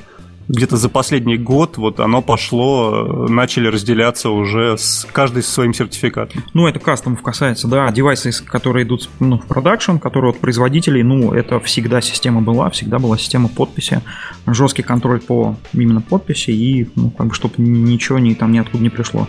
Некоторые кастомные прошивки, включая SlimRoms, например, в которой я участвую, э, часть приложений, в принципе, подвязывали друг с другом через эм, интент, который защищался подписью. То есть для этого должны быть Permission. несколько приложений, подписаны абсолютно одинаково, только тогда они могут друг друга вызывать. Ну, то, то есть у, у permission там тип uh, System Signature. Есть такой тип, да, да. Да, так тоже делают. То есть, если у тебя какой-то вендор-специфик приложения а, или там сервис, ты просто добавляешь в систему свой permission и говоришь, что а, получать этот permission там, да, могут только приложения, которые подписаны, там, у них одинаковая подпись, либо это системная подпись. Или вообще только одинаковая подпись. То есть это же на уровне API Android с пермишинами можно так поиграться. Круто. Ну, у меня на самом деле уже вопросы иссякли, очень много сегодня обсудили. Еще вопрос такой, а, как бы рынок вакансий мобильных разработчиков мы знаем, но вы, ребят, получается, не просто мобильный разработчик, потому что вам и с этим тоже совсем сталкиваться нужно, с чем мы ежедневно сталкиваемся, но еще и с многими новыми аспектами. Каков рынок ваших вакансий? Он очень узкий. То есть да. Как правило, если ты приходишь на собеседование на вакансию, где требуется Android Framework Developer, они, скорее всего, твоих коллег уже собеседовали. И, Это эм, точно. То, есть, есть есть некоторые вакансии, да, а, в Москве их мало, есть вот в Нижнем Новгороде, есть там одна в Казани, но в основном они там где-то есть там парочка вакансий где-то есть, как кто-то там в Израиле я видел, и, но в основном это все-таки вендоры. Вот, и э, рынок очень узкий. Ну, очень многие друг друга знают, по крайней мере, по российскому рынку. И, в общем, примерно такая картина пока что. Да, абсолютно точно. То есть рынок настолько там тесный и узкий, что да, ты ходишь там, ну, бывает всякое, да, там пошел на собеседование, понимаешь, что там половина твоих коллег там уже было, а кто-то там, бывший коллега там, там работает уже. Вот, и, ну вот опять же, да, вот сегодня нас здесь трое, из них два человека работали вместе. Виталя, привет. Еще раз. Ну вот, да. Вот, то есть это о многом говорит. Я думаю, рынок, да, рынок, конечно, меньше. В других странах где-то, в Китае большой. В Китае он, конечно, большой, потому что там все, все ребята сидят, кто это дело делает. То есть там все компании. Китай, Корея. Вот. А у Гугла есть вакансии. А, это, ну, непосредственно Штаты. И ну вот, я насколько знаю, разработка есть у Гугла в Корею, фреймворк разработка есть, и есть, по-моему, в Лондоне. В Берлине, наверное, есть, да. Ну, Но не знаю. Это, ну, тут можно все пойти на что там, карьера Google или как это называется у них сайт, и посмотреть, там все это можно посмотреть. Но вакансий, конечно, гораздо меньше, да, нежели а, разработка приложений. Опять же, ты сказал, что вот мы с такими же проблемами сталкиваемся. Ну, вот с такими же, да не всегда с такими же, ну, потому что, например, разработчик приложений, э, все-таки там, ну, очень важна там UI какая-то часть, да, вот, но у меня из личного опыта могу сказать, что UI часть я там, не знаю, последний раз делал что-то э, сложнее там какого-нибудь linear layout или там frame layout довольно давно. То есть у меня много изменений. А как же констрейт? Но тут, но констрейт лайаутов в прошивке, по-моему, до сих пор даже еще и нет. Его надо отдельно да. прикручивать. Не-не, ну у меня куча вот, кода, в котором вообще нет UI. Ну вот, да, тут разные моменты. Кстати, у меня, например, да. чуть больше опыта в среднем, ну, чуть-чуть больше опыта с приложениями, я вообще с приложением много начинал. Вот. В принципе, действительно, вот мало работы с UI. И у нас, например, в компании вообще есть разделение на э, ну, так называемую HMI команду. То есть команда, которая больше занимается приложениями и меньше фреймворков. И отдельно там какие-то ребята, которые отдельными частями фреймворка занимаются. Хотя вот, ну вот опять-таки, если ты занимаешься каким-то систем UI более подробно, то там, да, ну, там, такие да. же задачи, там сложно, там... Да причем, там везде фреймлеут. Ну, ну, везде где как. То есть с анимациями работать сложно, да, там тот же дайвер там сделать красивым, с красивыми анимациями, переходами, с красивым UI. Да, те же самые задачи, только они усугубляются тем, что ты не можешь, э, ну, ты не потащишь туда те библиотеки, которые ты потащил бы, может быть, в нормальный Android. Ты, э, может быть, конечно, прикрутишь какой-нибудь там а, я не знаю, DI-контейнер, но вряд ли ты все-таки это будешь делать, потому что тебе потом опять это переносить как-то. Ну, в общем, скажем так, задачи скорее напоминают те, которые были несколько лет назад, чем те, которые сейчас у разработчиков. Приложений именно.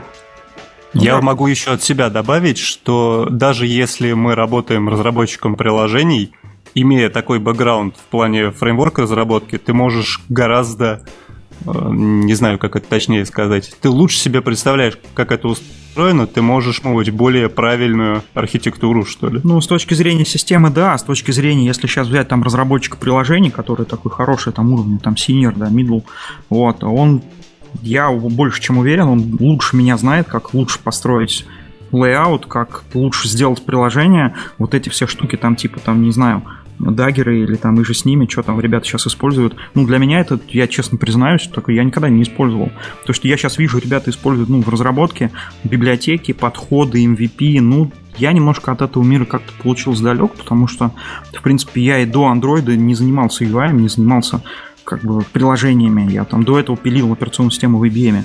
Вот, и ну вот у меня вот такой опыт, такой бэкграунд, и я как бы я не могу сравнивать, что да, вот там фреймворк разработка, она там круче, чем разработка приложения. Просто, ну просто другая работа. Это просто ну, другой подход, другая штука. То у меня там системный уровень, здесь уровень приложений. Что из них сложнее? Написать системную библиотеку из там нескольких классов это не сложнее, чем написать приложение, с которым реально взаимодействуют там сотни тысяч пользователей. Ну тут как бы... Причем в некотором случае даже может быть конечно, конечно, проще. Да, конечно, проще, потому что там нет ни UI, нет никакой другой фигни вот этой. Уж извините. Вот, и ты берешь просто там и пишешь, либо там на Java, либо там на C++, неважно. Вот. А я бы тут хотел поделиться небольшой э, болью, потому что я как раз там пытаюсь как-то вникнуть в... Ну, то есть отдельно свои пэт-проекты писать и ну, я тоже, писал. Тоже, а, я вот немножечко смотрю на, на, на то, как ребята смотрят с болью. Вот мы используем Dagger 2, а вот у нас тут RX, а тут, короче, туфпик теперь мы показываем. Вот у нас какой Kotlin красивый. Вот, и смотришь и понимаешь, что да, ребят, в общем, клево у вас там, конечно. Async task, и все, больше ничего нет. А теперь да, представь, как я пришел на работу в компанию, который, ну, делать приложение, э, которые как раз сидят там, у нас здесь Dagger, MVP и прочее, а у меня вот такой вот бэкграунд. Ну, тяжело. Но опять же, ты, ну, ты, ты же понимаешь, что ну, как бы есть там embedded разработка, системные, системные программисты. Есть ребят, которые на ассемблере пишут, им вообще весь этот мир знаешь. Ну, это просто, просто другая разработка. И все в сумме дает отличный продукт. Ну, я надеюсь, что отличный. На самом деле, от себя могу сказать, что за месяц ты наверстываешь вот все вот эти вот модные подходы и прочее, понимая, как это работает, Круто. за месяц это, ты наверстываешь. Это хорошо. Это хорошо. Это значит, что когда фреймворк разработка закончится, искренне надеюсь, что это, конечно, не случится. Можно? Не пропадешь. Не пропадем, да. Да, это точно. Как, как и любой software инженер не как, пропадет, как даже любой, если да. его язык пропадет э, из использования. А, последний вопрос. Э, всегда интересно, когда ты в какой-то автомобильной тусе, знать, э, какие автомобили используют автомобильные инженеры. Соответственно, интересно знать, какие вы, как мобильные инженеры, используете девайсы как основные, каким прошивкам доверяете и так далее. Йотафон. Ну, в общем, такая штука, да, у меня, конечно, есть йотафон, вот, а и как продукт я считаю его просто замечательным. Ну, с технической точки зрения это вообще великолепная штука. Но я пользуюсь Nexus из-за вот простоты разработки все-таки из-за... Ну, когда я работал в Yota Devices, я пользовался им как референс, потому что я хотел понимать, да, что будет. Потому что, ну, всегда мы там чуть-чуть мы отставали там на одну версию, допустим, там. Потому что на Nexus Developers Preview ты там сейчас вот 8.1 можно посмотреть, какие там есть баги. Вот. А... Ну, а так, да, вот вот Nexus. Ну, было Но... раньше два, Yotaphone Nexus, сейчас только Nexus. Вот из коллег могу сказать, ну, у меня только Yotaphone основной девайс. Вот, а из коллег тоже, в общем, особо не, не отличается в этом плане. Один коллега, например, ходит с Xiaomi Mi 5 да, у другого там коллеги, там разные девайсы тоже были, там а, с OnePlus ходил, с BlackBerry ходил, и тоже ребята по-разному там. Ну, то есть а, у каждого все равно свои предпочтения, кто-то накатывает себе с, с этот самый а, Lineage OS, кто-то наоборот хочет, купил, включил работы, то есть а, мне кажется, это немного ортогонально тому, как ты разрабатываешь. У меня основной девайс, он один, это Nexus 5X, на нем стоит самосбор, тюнингованный параноид Android, который мы делаем вместе с одним дядькой из Люксембурга, в общем, в два лица. Э, у него есть несколько Nexus девайсов, кроме 5X, у меня есть 5X, поэтому вместе мы покрываем, в общем, большинство такого популярного зоопарка. Причем на восьмерку я еще не переходил, у меня до сих пор стоит 7.1.2. Ну, таких багов, как 8.1, ты что? А как же без них? Это же приятно, когда у тебя ничего не работает. Параноид еще не вышел под восьмерку. Я когда поставил Developers Preview восьмерки первый, 8.0, у меня дайлер перестал работать. Я остался без телефона просто. Ну ничего, пхай. Если я ничего не путаю, там, может быть, понадобится его в настройках принудительно выставить по умолчанию. Возможно. Ну, сейчас уже 8.1, сейчас уже что-то Он- работает. После этого он он начинает UI нормально показывать. Ну, сейчас, сейчас, сейчас более-менее, да, сейчас работает. Да, твой вопрос же был не про автомобили, да? Просто это начал с автомобиля, а мы тут на телефоне. Не, если вы... Нет, нет, мой как раз был вопрос про телефоны. Если вы хотите что-то добавить про автомобили, можете добавить. Стоит ли брать автомобиль на... С Яндекс.Авто, конечно. с головой на андроиде? Не обязательно Яндекс.Авто. В- Тут, в общем, очень спорный момент. Ну, в общем, наверное, да, но все равно э, надо учитывать, что я, я и говорю не про Яндекс опыт. У Яндекса может быть все хорошо, я не У знаю. нас все прекрасно. Но вот, э, честно скажу, у нас, например, а, в принципе, с одной стороны, софт вроде работает, и вроде работает нормально, вроде фичастый, но единственное, а, да, да простит меня Харман за правду, а реально много довольно старых фишек, а, то есть довольно устаревший UI, довольно устаревшие подходы есть, и, ну, есть некоторые проблемы все-таки, то есть э, security как-то все-таки более-менее налажено, но Ну, но, могу но, но ска- да, э, короче могу- говоря, это не, не планшет на восьмерке. Надо учитывать, что там будет все-таки все постарше. Ну, смотрите, могу сказать, ну, как бы с, с- с нашей, да, колокольни, но там, как бы, если говорить про Яндекс Автор, если уж речь так зашла, я расскажу. Вот. а, ну, да, там местами там четвертый Android, да, сейчас. Ну, то есть автомобильная индустрия, она не, это не индустрия смартфонов, там циклы релизные и вообще они гораздо больше. То есть это, это, это надо понимать. То есть а, если головное устройство на Android, это не значит, что будет планшет со всеми там современными приложениями просто вот в панели управления, да, вот где у автомобиля, вот, где магнитола. Это значит, что это просто система, но просто в ее основе лежит Android. Это embedded система. Вот, по большому счету там, ну, Android, он разный же очень бывает. То есть у меня вот электронная книга там, ну там тоже Android. Ну, тут с виду не скажешь никогда, что там Android. Вот, от Sony. Но и здесь также точно. То есть э, тщательное тестирование. То есть мы убираем все, что не надо. Мы добавляем все, что надо, чтобы было удобно. Android позволяет а, легко использовать привычные приложения, типа там навигатора, да, а, там, не знаю, музыкальных плееров, а, просто в э, привычные приложения вот в среде автомобиля. Вот, и, конечно, UI разрабатывается, он совсем там другой, он разрабатывается с учетом как раз специфики вождения, специфики безопасности вождения. Поэтому я думаю, что ну, ничего плохого здесь нет. То есть это не тот Android, который на телефоне. Там нет, ну, где-то есть Google сервисы, да, где-то, может быть, нет, но А а, там другие стандарты. У нас нет, сейчас нет.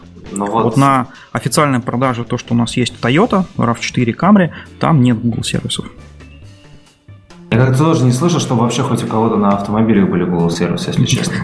Может быть, у Android Auto, который Android который Auto, когда-нибудь да, будет, будет Google сервис. Но опять же, А ребята, есть... Auto по-моему, про другое все-таки, это про... Ну, сейчас, сейчас пока про другое, ну, Э, посмотрим. Давайте, Нет, ты говоришь, что давайте я сейчас это остановлю вашу дискуссию автомобильную. Так я неудачно обронил это слово. У меня есть в роудмэпе Android авто... э, В смысле, авто... Android и автомобили отдельный выпуск. А, И мы с вами обязательно это все обсудим. Ну, давайте, да. Ребят из Google, из Калифорнии, О! которые работают в Android авто Интересно. проекте. Да, поэтому дискуссия будет хорошая, поэтому, чтобы слушатели меня не закидали камнями за то, что я прервал на самом интересном. э, Ну, это- хорошо, это, да. это, это разговор не на 5 минут второго часа выпуска. Поэтому спасибо большое, ребят, что вы пришли. Мне было невероятно интересно вас слушать, и думаю, что слушателям тоже было очень интересно, и наш выпуск получит много-много прослушиваний а, и все поделятся, потому что этот выпуск подходит не только для Android-разработчиков, но вообще всем, кто хоть как-то связан с операционной системой Android и где-то использует его в домашних и промышленных целях, это полезно. Спасибо большое, что пришли. Всем пока. Спасибо. Всем Пока, спасибо. спасибо, пока. Пока-пока. Пока.